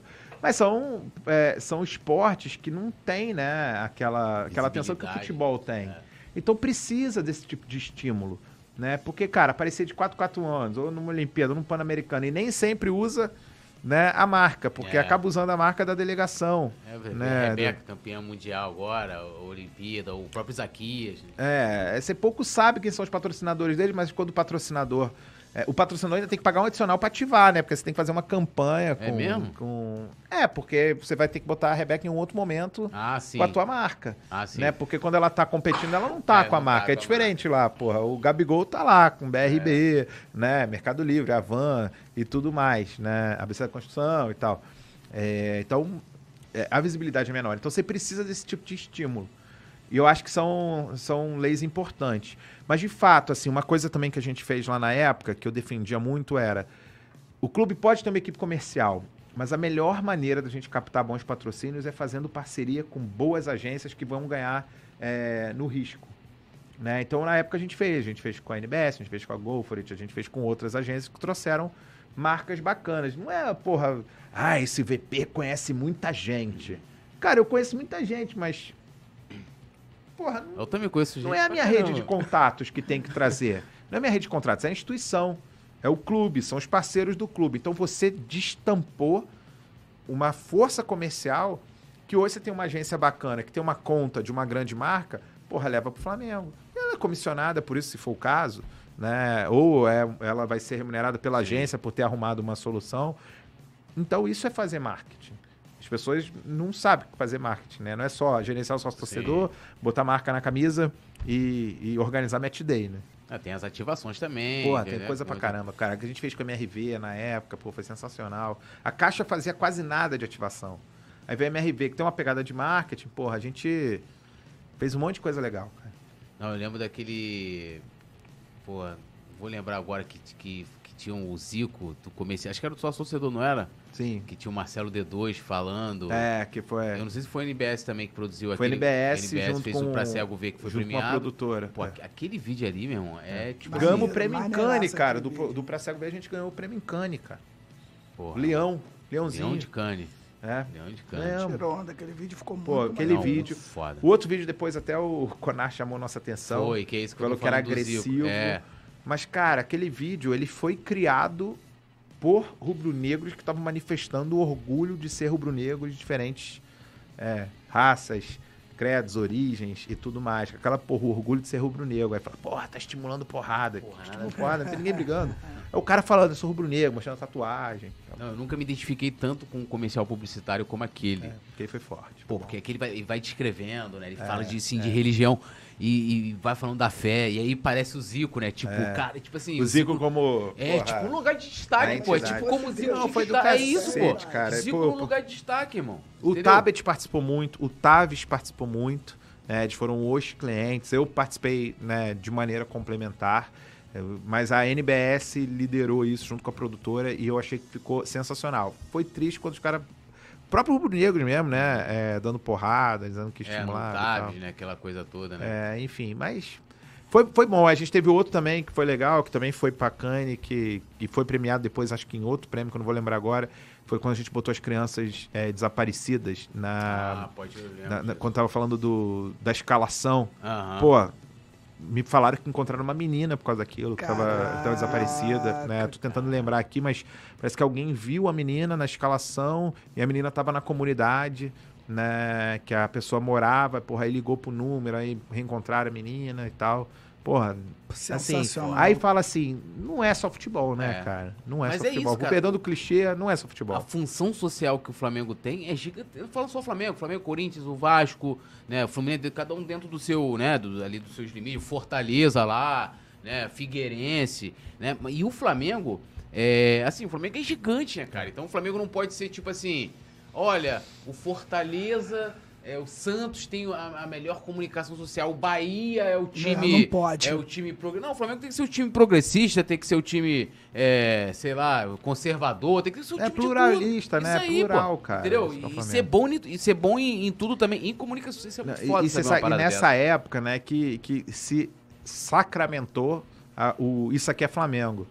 Né? Que, pô, você tem lá aquela apresentação do Ronaldinho, que, que pergunta Sim. o Ronaldinho, fala ele, Flamengo é Flamengo, né? Aí, porra, ficou aquilo na cabeça, juntou uma galera, eu me lembro até hoje, naquela sala ali do- da diretoria, com a agência, a gente discutindo, aí o cara mostrando botando Flamengo e Corinthians, né? Muito lado a lado. Isso quando Aí- você estava preparando esse- esses, esses materiais de publicidade? É, materiais de branding, né? A gente fez um Aham. projeto de branding muito forte. A gente, que, a gente mudou muita coisa no brand, eu queria ter mudado também a própria marca do Sócio. Eu gosto muito da de hoje. Acho que é melhor do que aquela que era Uhum. pesada Sim, que a gente sim. tinha, a de hoje é mais clean. Mas aí os caras mostrando, né? Pô, repara um pouco no Corinthians, né? O Corinthians, o cara fala assim, vai Timão. Aí a gente fala assim, vamos Flamengo.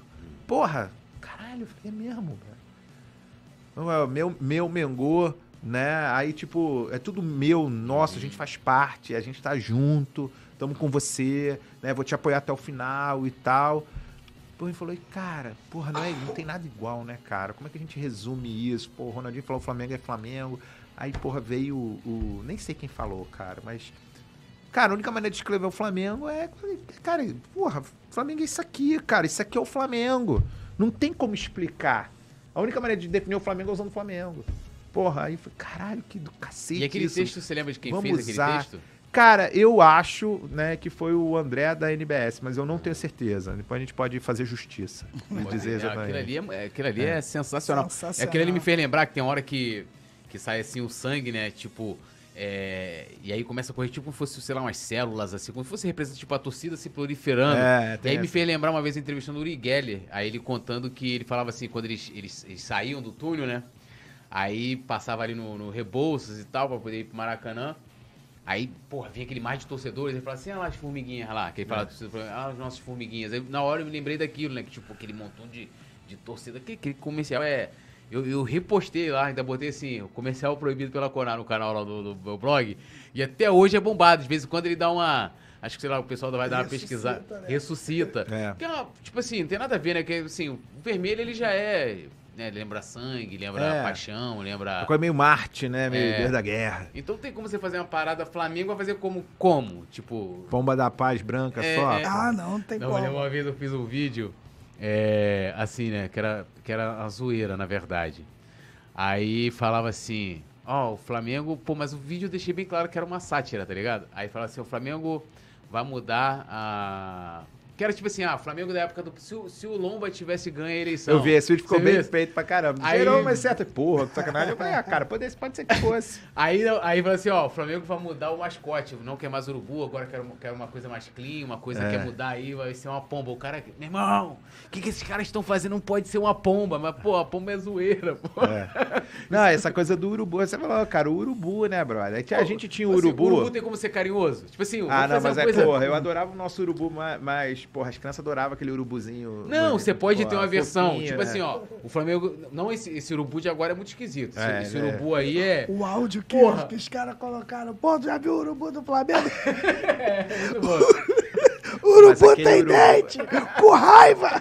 É, Tu aquele viu, urubu. tu viu esse áudio, não? Não, não vi. Pô, é maravilhoso! Aquele do cara maluco que sempre reclama, né? É, ele Não, o cara tava faz comparando assim, áudio. do Botafogo, né? Ah, eu Botafogo. vi, eu vi do cachorrinho. Caraca, essa, essa porra. E a lágrima descia assim, porque é bom. Esse é muito bom. Esse eu vi, eu vi. eu Aí tu vai no Galo, o Galo é doido. Aí vem do Botafogo, é o Biriba.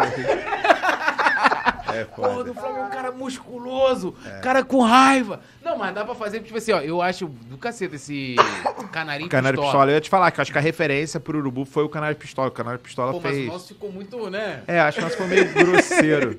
Não, o Canário Pistola é muito bom, muito Não, bom. o Urubu Agora, tem os da Olimpíada, cara, se pensar assim, aqueles da Olimpíada do. do- Qual, Caraca, Barcelona, o Vinícius aquele- e. Não, do, da Olimpíada do, do Rio, cara. Do Rio, qual que era? Porra, que era o Tom, o Tom, e o Tom e Hã? o Vinícius. Não, o Fleca da Copa.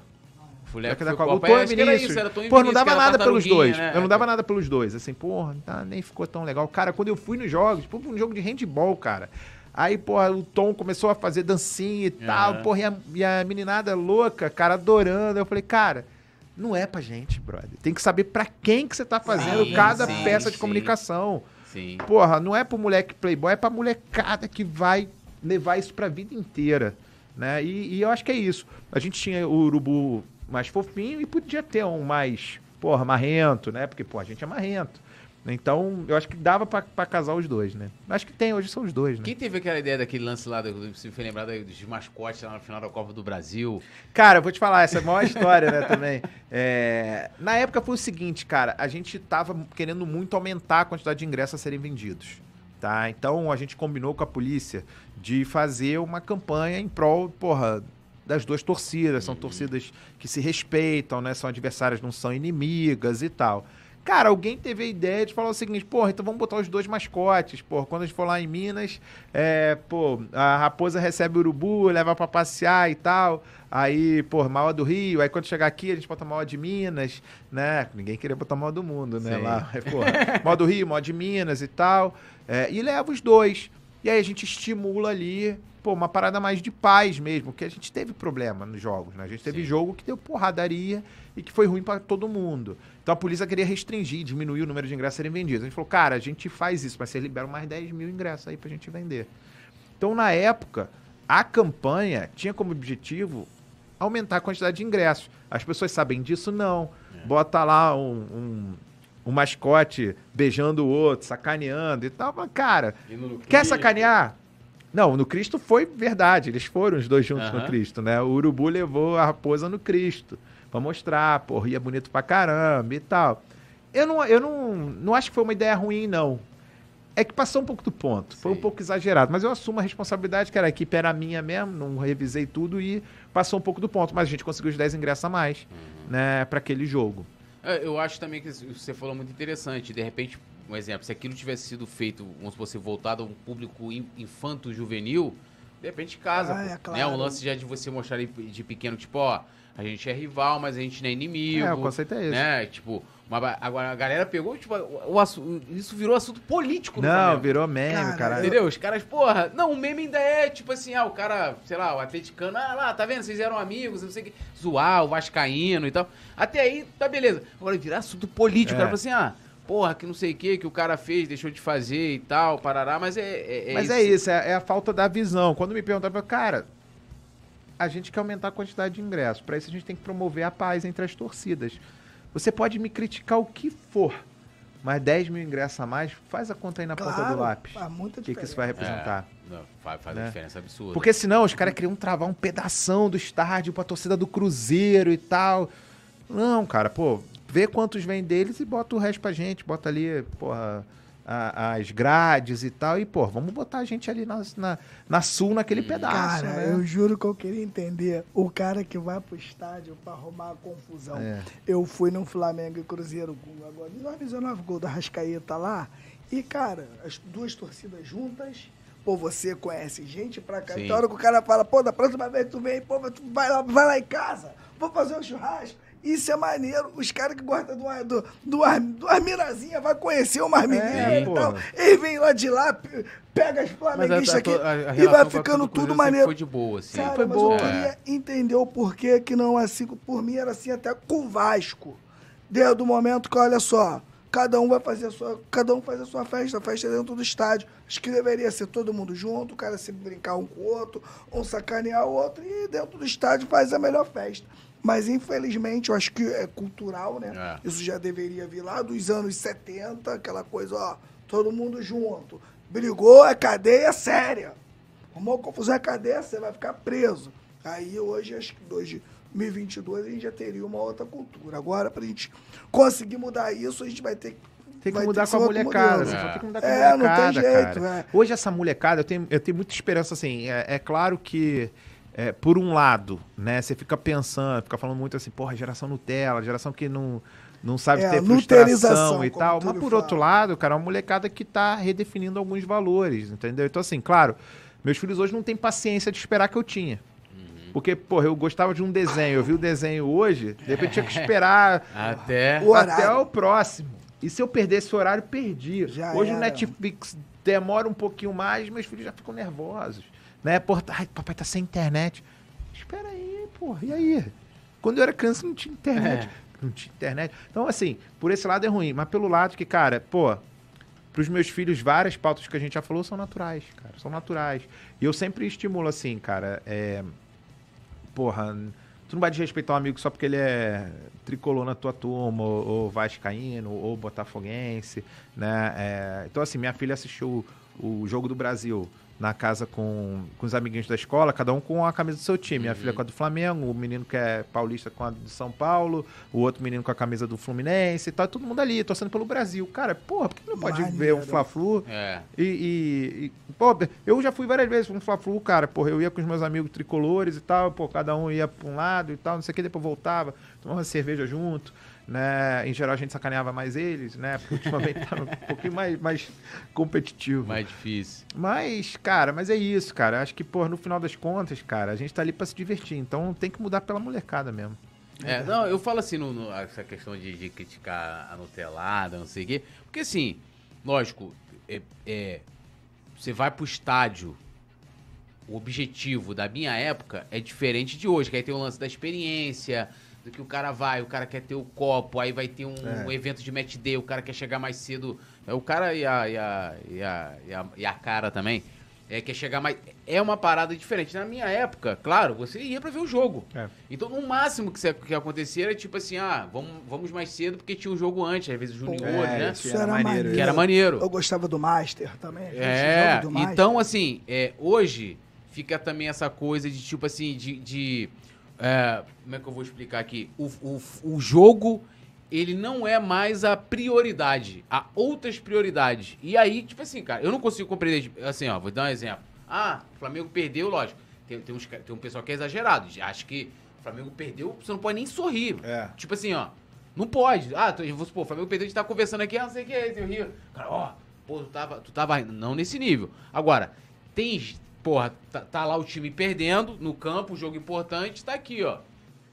O cara tá. Porra, aí. Mas aí, Túlio, eu entendo o que você tá falando, é, mas você vê, cara. Por exemplo, você- quando a gente ia lá, o, o pessoal que conduzia o futuro da nação. Cara, Flamengo ganhando, Flamengo perdendo, era um momento na vida daquelas crianças, cara, que nunca tiveram e não sabiam se iam ter de novo. Então a criança foi, pegou um ônibus, pô, comeu um cachorro quente, viu o ídolo. Cara, pô, o Flamengo perdeu de 1x0. Teve jogo que, pô, o Flamengo perdeu de 1x0, não sei se foi pro Ceará e tal. Mas as crianças estavam em êxtase. Se fosse o Flamengo ganhando. Não, então, mas isso é uma exceção. Não, tudo bem, é uma exceção, mas o que eu tô, tô querendo dizer, tudo bem, concordo com uma exceção. Mas a experiência para essa molecada de ir no Maracanã é maior do que o resultado final da partida. Sim. E isso eu aprendi, cara. Eu aprendi. E pô, o jornalista lá, que era da ESPN e tal, não sei o quê, me criticava muito assim, porra, querem transformar o Maracanã né, em entretenimento. Eu falei, cara, Não, mas hoje o futebol tá assim, cara. é entretenimento. Tá sim. pode não ser pra mim, pode não ser pra você. Mas, cara, uma família que vai, né? O pai, a mãe, o filho, a filha pro Maracanã, cara, vai comprar pipoca, vai comprar o copo, vai Verdade. sentar, vai ver, porra, sei lá, o, o campeonato de fute-mesa no intervalo, vai ver a apresentação do jogador, vai ver a nova. Porra, nova camisa de pré-jogo, toda cheia de tatuagem, toda colorida, Sim. e toda não sei o quê. E, cara, é a experiência do final de semana daquela família. Não venha dizer que ela não tem o direito de curtir essa experiência do jeito dela. Entendeu? Verdade. Então, assim, eu queria que ganhasse todos os jogos. Mas, porra, eu já levei Não, meu filho a- no jogo a- que a- perdeu. não, mas- mas, assim, ficou minha- triste e depois tava feliz que foi. A a minha grande questão aí é que, assim, é, eu sempre procuro, quando, quando eu, eu tô lá sozinho fazendo minhas reflexões, de entender o outro lado também. Claro, Tipo, é de, entender, o- é, igual eu tô falando, assim, hoje eu entendo que, tipo assim, tem pessoas que, que estão indo por N prioridades pro estádio. O cara vai ali, paga mais caro, né? Tipo, ah, eu quero ir no Maracanã mais. Pô, o cara quer ir pra comer, né? Tipo, ó, eu quero ir no Maracanã, eu quero ver como é que é. Já foi no jogo de beisebol? Não, nunca fui. Cara, é uma experiência diferente. O cara vai para Então, mas, por exemplo, estar, né? no- no- nos Estados Unidos, a gente pega lá os esportes, até a própria NBA, assim, eu não sei como é que é a cultura interna lá, mas assim, você vai assistir na televisão, é um, é um evento de Sim. entretenimento. É um espetáculo. É, tipo, tem, tem um show, tem não sei o que e pá. E o futebol querem meio que transfor- transformar nisso, né? É uma dúvida se querem transformar Eu ou se, se as coisas se retroalimentam e vai se Não, transformando. eu acho que né? sim, mas assim, o futebol tem as suas particularidades porque Eu não sei como é que é. O exemplo, ah, sei lá, eu lembro que na época dos anos 90 aqui no, no, no Rio, pelo menos lá em São Gonçalo, tipo assim, começou muito a popularizar, tipo, por causa do Jordan, né? Então, o, o Chicago Bulls, aí tinha o, o Orlando Magic, aquela É. coisa toda. E a galera foi escolhendo time de basquete. Mas encarava aquilo ali, tipo assim, pô, assim, a gente não via jogo de basquete. Você via, via o resultado, tipo, ah, o Bull jogou no jornal, né? Depois de não sei Pô, tu via na, na Bandeirante, É. não, porra? É, hã? Não via os jogos na Bandeirante, não? Na época, Não. passava na Bandeirante? Não, passava, mas não também não eram todos os jogos, É, né? Então, assim... Não, você- óbvio que eu escolhi o Chicago Bulls pelas cores, pô. É, não, eu gostava de Chicago Bulls. e aí, tipo, tinha, tinha no Nintendo, tinha o Sim. Chicago Bulls e tal. Mas aquilo você já encarava meio que igual a rivalidade do futebol. Que era uma parada que a gente vivenciava de forma diferente. Agora, o futebol aqui no Brasil, e aí, lógico, a gente tá passando aqui o tempo, tá vendo, né, é, aquela mudança. Eu não sei quem foi, acho que foi o Simas, que ele tava falando que ele. Ele falou assim, pô, o filho dele foi reclamou com ele que ele tava, tipo, virando chato. Porque ele- ele- o filho dele falou assim, pai, eu gosto do novo Maracanã. Ele falou, não, quem, não, quem tipo, meio que não gosta sou eu, ou eu que, tipo assim, mudou e eu não quero meio que mudar, tipo, tô resistindo. Mas assim, vamos lá, uma final de campeonato, aí, porra, é, final de campeonato, agora os caras metem negócio de show, né? Ah, aí daqui a pouco vão falar assim, ah, não, vamos fazer igual o Super Bowl, que tem lá aquele intervalo, que mete um puta show. Aí teu time tá perdendo em 3x0. Porra, tá puto, pai. Vai meter lá ó, Ludmilla, rubro-negra. Pô, Ludmilla é rubro-negra, pô.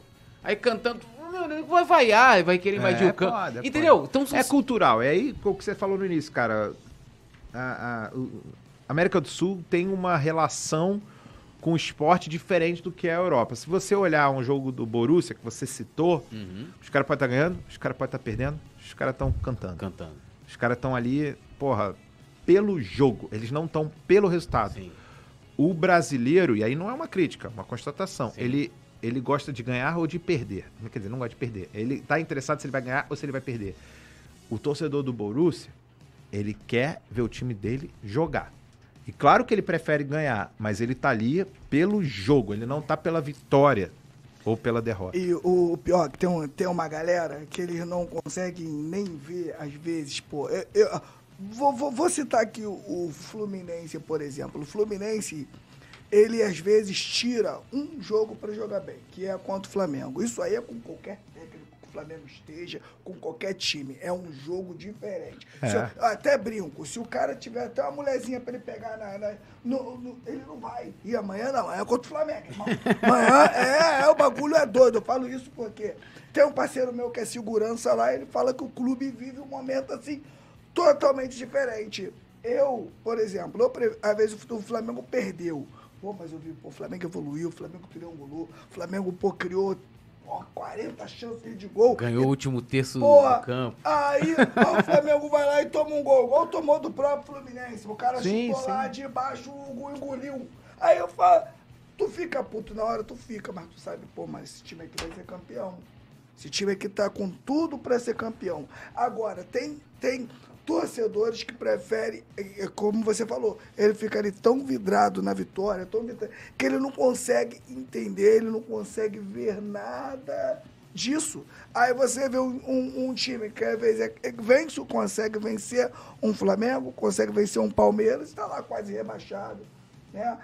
Então o, o- o torcedor, né, alguns torcedores, eles têm que entender que o esporte é assim, cara. Por mais que a gente fique chateado com a derrota, a gente tem que buscar alguma coisa. O time do Paulo Souza, mesmo. O time do Paulo Souza irritava tantas. irritava quando vencia. É. Porque vencia jogando mal. É isso. Não, é Não, mas eu, eu acho que essa, essa questão que você tá colocando é muito, tipo assim, pô, vamos pegar aqui a Copa de 50, que o Brasil perdeu aqui. Olha o que fizeram com o Barbosa. Barbosa Pô, foi enterrado vivo. A história dele, tudo que ele fez, era um puta de um goleiro do Vasco, né? Aí o clube agora, nos últimos anos, começou um resgate da memória do, do Barbosa, mas foi um cara culpado durante não sei quantos anos. Por quê? Porque no Brasil o segundo e o último é a mesma coisa. Aqui a gente. É, é igual falar assim, ah, vamos ver o lado bom do André Estecara de bunda no chão. Desculpa, não tem lado bom, pô. É, não, a EL é foda porque a gente tava muito competitivo naquele É. jogo. Não, mas eu, eu tô falando assim. Aí, lógico, aí você tá colocando. Assim, tem a galera que gosta de analisar no seu Orlean, como é que. O seu perfil, tipo assim, a- analisar a tática. Que foi, teve a vantagem no último terço do campo. Aí o cara já vê o jogo de maneira diferente. Eu te falo já sou, já já. Então, assim, eu. É, lógico, no coluna, quando eu tô fazendo o jogo, eu, eu tento observar um pouco mais ale- além do meu lado torcedor, pra você vai ter que fazer uma análise e tal, parará. Mas, entendeu? Perdeu lá no Uruguai. Eu quero, ah, porque o Renato Gaúcho, porque o time tava. Eu falei, irmão, quando contar a história. Não, chegou agora, chegou dia 27. Ninguém contou que o Flamengo tava quebrado, que o Renato Gaúcho era não sei o quê. Mostrou o cara caindo de bunda no chão e Davidson não vai fazendo um gol, pô, na gente. Aí o cara vai dizer, não, pô, o André tinha fã clube, pô. Então, assim, é lógico que é uma questão de perfil, mas. Ah, 2021, não gosto nem de lembrar, pô. Então agora conte como é que é o torcedor Não, cara, é que eu, que, eu, que eu aprendi, né, cara, é, enquanto eu tava lá. Como eu falei, não é só de futebol, é do futebol. É quando do futebol com F maiúsculo, né? Então, quando eu ia, quando eu ia pro jogo, eu tinha uma responsabilidade como vice-presidente de marketing. Eu queria saber se o match day em si tinha funcionado bem. Né? Não adiantava nada a gente ter ganho e, porra, sei lá, 500 torcedores foram barrados porque o cartão não passou. Ou porque, porra, o patrocinador não apareceu direito outras porque fizeram uma preocupações. aplicação muito pequena da marca dele. Eu falava, Caralho, esse cara é maluco. Tá todo mundo olhando. Eu, eu olhava, né? É, porra, eu sou da época que a galera cri- criticava pra caramba o Márcio Araújo. Sim. Né? Tadinho. Eu era um- Porra, pra e posso te falar uma caraca. parada? Eu falei assim, cara, critico muito esse cara. Deixa eu dar uma olhada aqui. A gente, como torcedor, torcedor, vou falar médio que é meio foda, falar torcedor médio. O torcedor, em geral, olha quem tá com a bola. E eu começava a olhar, né? Então, primeiro assim, eu comecei a, porra, acompanhar uma galera boa, né? De, pô, de Twitter, que faz análise do jogo e tal. E eu comecei a ver coisas que eu não via. Eu sempre fui um jogador ruim de futebol. Eu era o raçudo que matava a jogada. Eu era jogador Era o ruim. destruidor. Às vezes é, eu ia sempre sendo jogado pra trás do campo. Era o né? João então, Gomes. assim, João Gomes. não dava pra jogar no ataque, jogava no meio, às vezes não dava pra jogar no meio dependendo do time, jogava, porra, na cabeça de área, não dava pra jogar na área, jogava na zaga, não dava pra jogar, ia pro gol. Tá? Eu fui goleiro de handball, então eu era maluco, mas abria os braços e tal e defendia umas bolas. Mas eu era, eu via o jogo muito, né? Tava ali de trás, você via o jogo muito. Eu comecei a ver, cara, comecei a olhar como que o cara joga sem a bola e comecei a estudar muito isso. Sabe? Tem vários livros, né? Até daquele cara que escreveu Moneyball e Sim. tal. Você olha o cara com a bola, vocês olham os indicadores do cara. Agora começa a analisar o time sem o cara. O time sem o cara jogou melhor ou jogou pior? Em basquete dá pra ver muito isso. O cara não é o melhor pontuador, né? Ou não é o melhor reboteiro, não é o melhor não sei o quê. Mas o time com o cara tem um nível de rebote, o nível com o cara tem um, nível de cesta e o time sem o cara cai tudo. Cara, esse cara é importante, brother. Só não sei como, né? Então tem muito, né? Tem tem um, um- um livro, acho que o nome é porra, Projeto Aprender, alguma coisa assim. Depois eu passo pra vocês, gente publica. O cara fala exatamente isso. A gente olha o cara com a bola no futebol. A gente não olha o time como um todo, como ele se posiciona, como ele puxa, eventualmente, um, um atacante, um zagueiro pra um outro lugar, e aí ele acaba matando a jogada sem até encostar com a bola e tal. Então é a inteligência tática daquele negócio. Aí eu fui pra outro nível, que não era a inteligência tática nas quatro Sim. linhas, é a inteligência do match day. Como funcionou aquela experiência pra todo mundo. Como que, porra, na época, como que as TVs transmitiram o jogo. Porra, botaram caixa de som fudendo a gente, botaram o microfone na torcida adversária, né? Pô, funcionários. Cara, eu fiquei maluco com essa porra. Então não analisa o que acontece. irmão. O, o torcedor, em geral, vê quem tá com a bola. O torcedor de inteligência tática, ou analista tático, olha o jogo inteiro, né? Como que as pessoas estão se posicionando e como que você está influenciando mesmo, tem que estar com a bola. E o maluco quer ver o evento. Esse eu sou esse cara. Eu queria ver esse evento. Então, às vezes, eu tava lá, porra, aí todo mundo olhando pro campo, aí vinha um VP e falava, porra, não tá vendo o jogo não? Eu falo, não, cara, tô olhando a disposição das placas pra ver se elas estão, porra, atendendo bem nossos patrocinadores. Não, cara, puta, não tá dando pra ver a marca da Ortopride, cara. Vou ligar pro Alexandre, porque puta que pariu, o cara tá botando 2 milhões aqui no clube, cara, de, pô, de patrocínio, cara, a marca tem que aparecer bem, né? Ah, mas, pô, são as regras e tal, mas não chama o conselho, é, a zap pra gente mudar, botar a marca do cara maior, porque, porra, não tá aparecendo. A galera no estádio não tá vendo a marca do cara. Fala, tá, tu é maluco, meu irmão. Mas é isso, eu tinha que fazer uma. Eu tinha, eu tinha que ter esse papel. Entendeu? Porra, ativação do meio do jogo da MRV, ou da IES, ou da não sei o quê. Então, cara, ficava maníaco. Então tem uma frase que a gente fala de quem é dirigente, quem foi di- quem, quem é ex-dirigente, só pra gente ir encerrando, né? Porra, não sou eu que de- determino coisa a gente vai encerrando, mas eu acho que você já deve estar cansado de mim. Não, pô. Quando tá você é show. torcedor, teu time ganha, tu fica feliz ou triste, né? Basicamente. Quando você é dirigente, você fica aliviado ou arrasado. Porque é mais do que só teu time jogando, cara. Você é responsável por muita coisa. Então, assim, durante um tempo, eu perdi um pouco o prazer de tá como dirigente do clube, como VP do clube, e ver que, na verdade, os meus esforços não eram Suficiente. pro time tá bem, pro clube tá bem. Eu tava numa num oceano vermelho cheio de tubarão, um querendo fuder o outro, e eu não entendia por quê, cara. Porra, eu tô aqui junto com vocês, é tudo rubro-negro, a gente não quer o clube mais forte. É essa porra, é o mascote que o nego vem te É. esculachar, é o cara que não quer entender o que tá por trás de uma precificação de ingresso, né? E que, pô, tu fala uma parada, o cara tira do contexto, né? Pra dizer que você é elitista. Então eu fui perdendo um pouco esse tesão. Mas, cara, foi uma experiência sensacional. Porra, acho que fiz uma contribuição importante. Acho que tem várias coisas ainda porque a gente pode evoluir como clube, mas eu tô feliz. Que assim, a única coisa que me. Que me quer dizer, algumas coisas me entristecem, só pra resumir, né? Que eu acho que a gente tem que voltar a ser um clube é, popular e plural. Né? Eu acho que a gente perdeu isso. As pessoas que estão na frente do clube têm que lembrar os valores do Flamengo. Né? É, não são os valores dos dirigentes, são os valores da instituição que não podem se perder. Né? E muitas coisas que eu acho que a gente poderia estar evoluindo mais rápido, como pô, não ter aberto mão né, do, do esporte eletrônico, é, porra, ter mais espaço né, para todo mundo, não só para elite, né? fechar um pouco o clube é, porra, com os Op Rios perdendo seu espaço. Né? Isso também eu acho que foi um erro. A gente não pode ser o Flamengo do Leblon, né, cara? A gente é Sim. o Flamengo do Brasil, o Flamengo do mundo. Então, eu, eu só me preocupo com isso. Eu acho que do ponto de vista, porra, esportivo, institucional, financeiro, eu acho que a gente tá num caminho legal. A gente só não pode destruir é, o nosso futuro de longo prazo pensando só no curto prazo. Então, acho que o caminho tá aberto aí.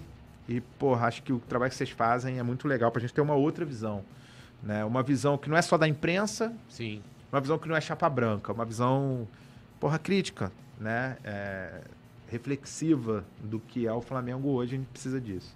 É, tem um, antes, a gente, a gente Não, vai lá, foi mal, cara, eu só fiz uma... Não, não, a Não, gente, a gente, vai, a gente vai se encerrar daqui a pouco, mas eu tenho uma coisa que eu tenho que te perguntar antes da. Vai lá, vai lá. É. Quando, você tá aí com a, com a camisa, né, que é Seleção Brasileira barra Flamengo, né? Verde e amarelo, mas tem o escudo do Flamengo, que tem, né, o, o do- do novo desenho, né? E aí, pra comparar, a galera vai vendo ali, tem um quadro do lado do, do Orleans, tem um antigo ali, ó. Aqui, ó. Sim, e tem o do Orleans ali que tá modernizado, que foi feito em 2018 pelo Fábio Lopes. Isso. E ele, ele uma vez ele fez uma crítica e ele falou isso super de boa, né? Não foi uma, uma crítica pra ofender ninguém. Mas ele disse que o clube não soube, em termos de marketing, de posicionamento de mercado, se colocar no seu redesenho, né? Seu rebrand, né? É, tipo assim, de, ele explica melhor, lógico, ele é especialista na, na- na situação, mas ele fez essa crítica, né? De que o clube, tipo assim, ah, beleza, mudou, fez um vídeo ali de tipo, ó, mudamos aqui, lógico, comunicou internamente, até porque teve uma aprovação e depois meio que isso ficou de lado. Você concorda com ele? Acha que isso poderia ter sido Eu, eu melhor? concordo em parte, e eu vou te Uhum. explicar por quê. É, eu acho que foi um processo, foi muito, eu acho que foi muito importante, assim, né? Quem, quem não entende disso, não- que olha essa, que, pô, muita gente já tinha feito até Sim. tatuagem, né? Aham. E que olha esse aqui, não percebe muitas vezes a diferença, mas acho que isso aqui deu mais, Conceito, né? mais fluidez, né? Até mesmo para fazer certas aplicações, você tem umas Sim. certas dificuldades com essa. Então deu uma modernizada, como várias marcas no mundo deram uma modernizada, mas tem que entender que o Flamengo não é só digital, né? É, esse é um, um primeiro ponto. Mas teve muita resistência.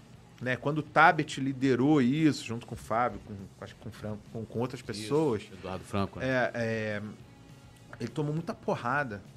De, porra, vai mudar né, a, a marca do clube, escudo do clube. Ele falou, cara, é uma tendência, é uma evolução aqui, pô, para aplicar, para aplicar, é, porra, num, num texto, para aplicar em redes sociais, para aplicar... Uma- ah, posso te interromper rapidinho, mas a, a própria comunicação ali na época dos conselhos vacilou, porque É. quando eles convocaram, eu até fiz a crítica, eu fui falar com o Tabet, e é, eles colocaram assim, o Conselho Deliberativo do Flamengo convoca para alterações dos... Então assim, não era alteração, era modernização. Modernização, né? Eu, tenho- eu, eu concordo. Isso foi liderado. Eu, eu né, pra ser justo, eu não posso falar tanto porque o, o Tabet liderou Uhum. esse processo, né? Era uma coisa que vinha antes até de eu, de eu entrar. Do ponto de vista de marketing, quais eram as- os grandes dificultadores? A gente tinha é, mais de mil produtos licenciados. Muitos patrocinadores já tinham estoque desses produtos. E a gente não podia de uma hora para outra falar, joga tudo fora e faz os novos. Então, é porque assim, se fosse digital, você troca digital, porra, É. numa noite. Né? Porra, onde é que tem a marca digital do Flamengo? Tem no site, tem no app, porra, tem na Flá TV, tem não sei mais aonde. Porra, manda pras TVs e tal, troca.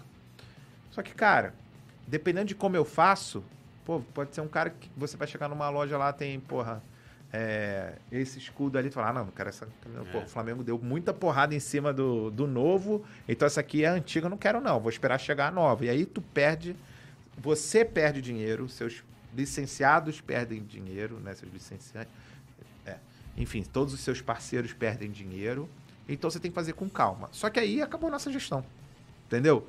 Então, é, eu acho que era uma modernização, ela ia ser feita uma troca muito rápida no digital, mas no físico e no digital, né, físico junto Uhum. com, o digital, não era tão fácil de fazer. Então, na prática, a teoria é outra. Respeito muito ele, foi, foi, foi incrível o trabalho. Acho que a gente discutiu também algumas alterações na marca do sócio-torcedor que a gente não conseguiu levar à frente dentro daquele período.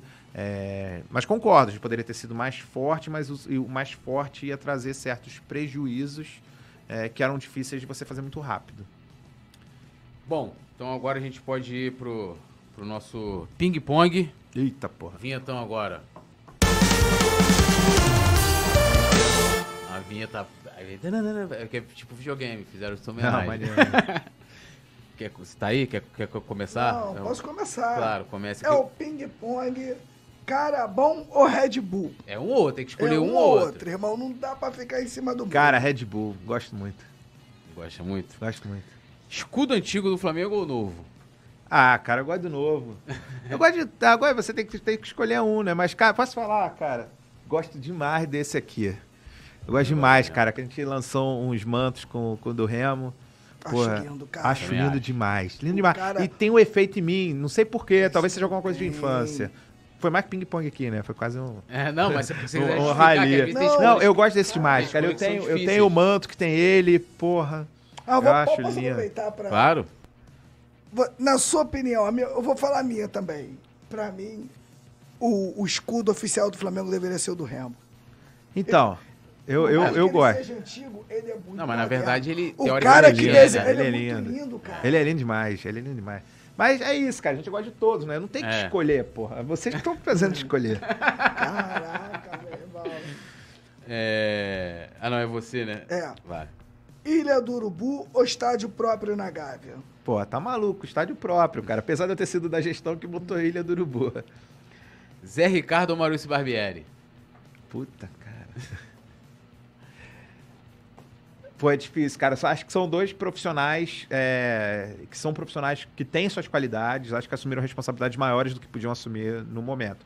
Mas eu curto o Barbieri, é, porque eu tive a oportunidade de interagir mais tempo. É um cara, porra, muito inteligente. Senão que o Zé Ricardo não seja. Mas você tem que escolher Barbieri.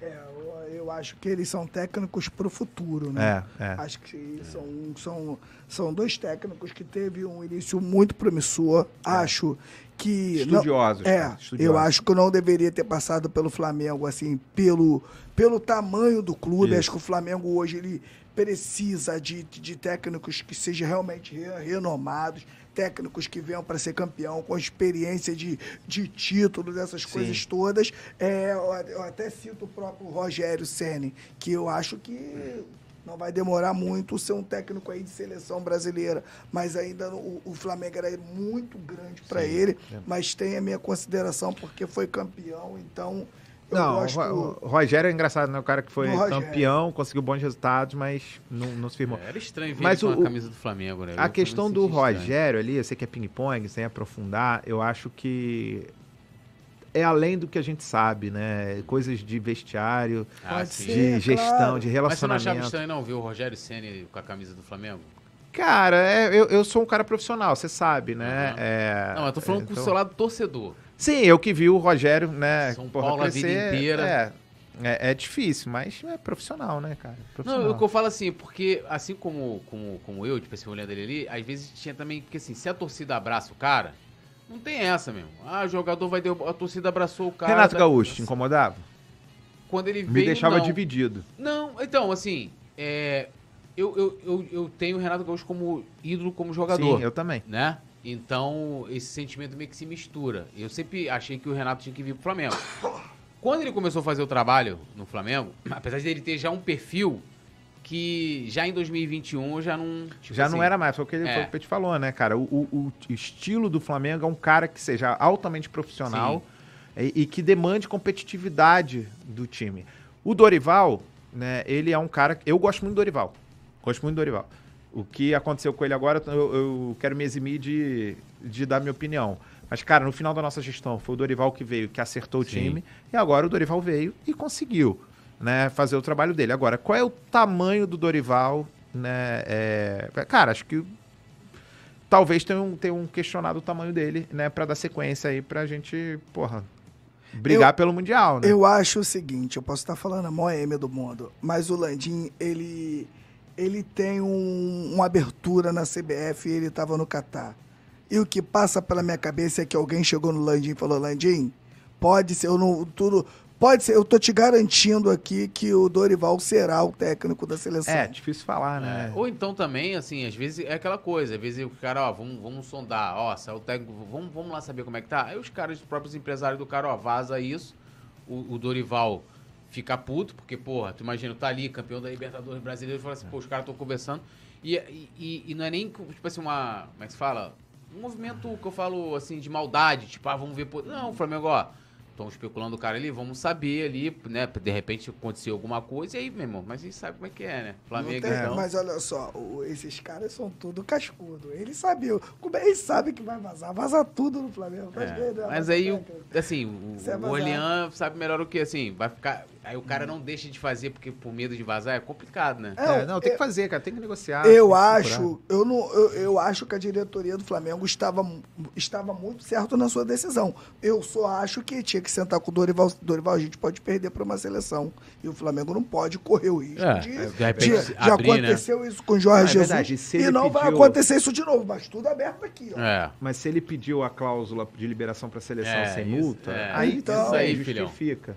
Justifica, o Justifica, movimento. com né? certeza. Agora, pô, tirar o Dorival. Tudo bem, você acha que, cara, o Dorival não é um cara que a gente acha que vai conquistar novas coisas pro Flamengo, né? Beleza, é uma análise subjetiva. Talvez eu não concorde. tá? Agora, pô, porque o Flamengo jogou mal no brasileiro. Cara, Ah, na é. boa, a gente chegou quebrado ao final do campeonato. O cara, eu fiquei puto quando poupou, né? Só que o cara, o cara tá ali. Ele falou, cara, eu tenho que ter, eu tenho três possíveis metas. Duas eu tenho muito mais possibilidade de bater. Pô, duas estava aqui, É. ó. A outra tava lá embaixo. Pô, não- com certeza. O cara tomou uma decisão, uma decisão técnica. Uma decisão técnica. Concordo com ela? Talvez não. Mas dizer que o time tava. Pô, o cara cada hora botava um time no brasileiro. É criou e chegamos. muita história. ah, né? jogamos mal contra o Corinthians na Copa do Brasil. Cara, no segundo tempo a gente tava sem time. Mas a gente massacrou o Corinthians. Em São Paulo. Cara, em São Paulo e na Libertadores. Das duas partidas, a gente massacrou. Pô, eu fui com meu filho no Flamengo, até, meu filho e minha filha no Flamengo Atlético Paranaense aqui. Foi 0 a 0 meu filho saiu feliz pra cacete, Ah. porque ele achou que o Flamengo Não, o Flamengo dominou o jogo. foi- Dominou foi o jogo. A gente jogou. Não, pra cacete. Ah, a final contra o Atlético Paranaense foi difícil. Porra, se não tem a expulsão. aí- Cara, foda-se, teve a expulsão, a gente ganhou. Né? Mas contra o Corinthians, a gente tava mal. Tava no, porra, tava no estádio, tava no Maracanã, cara. Cara, numa hora eu falei assim, fudeu. Eu vou te contar o que Tá aconteceu. 1x0, fudeu. A gente não tem mais força nenhuma pra chegar. Imagina se o cara não tivesse poupado, sabe, no, no brasileiro. Pô, o Flamengo jogou a maior quantidade possível de jogos esse ano, É, cara. fez Jogou todos os jogos possíveis. Tudo, todos. 78, sei lá É. quantos. Ali, ali o, João, o João Gomes estava suspenso, não estava naquele jogo? Tava. É. Entendeu? Faz Fez- falta. Fez, Faz falta. fez É. total diferença. Não, mas ali teve o seguinte. O Arrascaeta também não tava 100%. É, o, o Corinthians estava pressionando o Flamengo, sai molhado do meu lado, foi comentar. Isso ainda tava 1x0. Aí ele soltou aquela boquinha dele nervosa, né? Já já leva um gol. Não levou dois minutos. O Juliano foi lá e empatou. E eu assim, ó, e ele tava em pé falando. Porque assim, quando eu, eu tô, eu tô vendo o jogo, mesmo comentando, eu tenho minhas manias de torcedor, né? Eu não gosto de negatividade, eu só penso positivo. A bola vai entrar, o meu goleiro vai pegar o pênalti. Eu tenho que pensar, tá ligado? Se tiver alguém com uma. Porra, ele meteu essa, falei, cara, só, o cara Mas, tá do meu- cara, olhando tecnicamente, assim, eu tava, cara, muito tenso, porque Eu senti que a gente perdeu ali. A gente não tinha mais. mais cara, não tinha time em campo. E Não Gra- tinha ó, mais, pô. Não, e não ali era falei, culpa do Dorival, cara não tinha o que fazer. Falo gente falou- mais, graças a Deus que foi contra o Corinthians. Por É. quê? Corinthians é chuveiro, o Corinthians não triangula, É. o Corinthians não tem Se dois extremos. Paranaense, ia ser a mesma coisa. Se é um time que fosse um Palmeiras... Tu acha que o Vitor Pereira no Flamengo vai, vai jogar como? Porque. vai ter que jogar É. diferente, porque o Flamengo hoje, ela tem, o- eu sempre digo que tem aquela coisa de AC e DC, o Flamengo tem nesse É. negócio de antes de Jesus e depois de Jesus. Não adianta, o Flamengo hoje não aceita mais um, um time retranqueiro, É. não aguenta duas linhas de cinco, todo mundo atrás da linha da bola, o Flamengo não aguenta isso, cara. Ele vai ter que jogar da forma que o Flamengo E esse jogando ping-pong aí? anos. Vamos Que lá, mais? o último, foi o último, último aí. Ah, esportes olímpicos ou esporte, né? É, e-esporte, esportes eletrônicos. Porra, cara. Eu adoro esportes olímpicos, mas. Como eu, como eu trouxe esportes não como esporte apenas, mas como uma máquina de engajamento, acho que foi um grande erro abrir mão disso. Notas. Agora.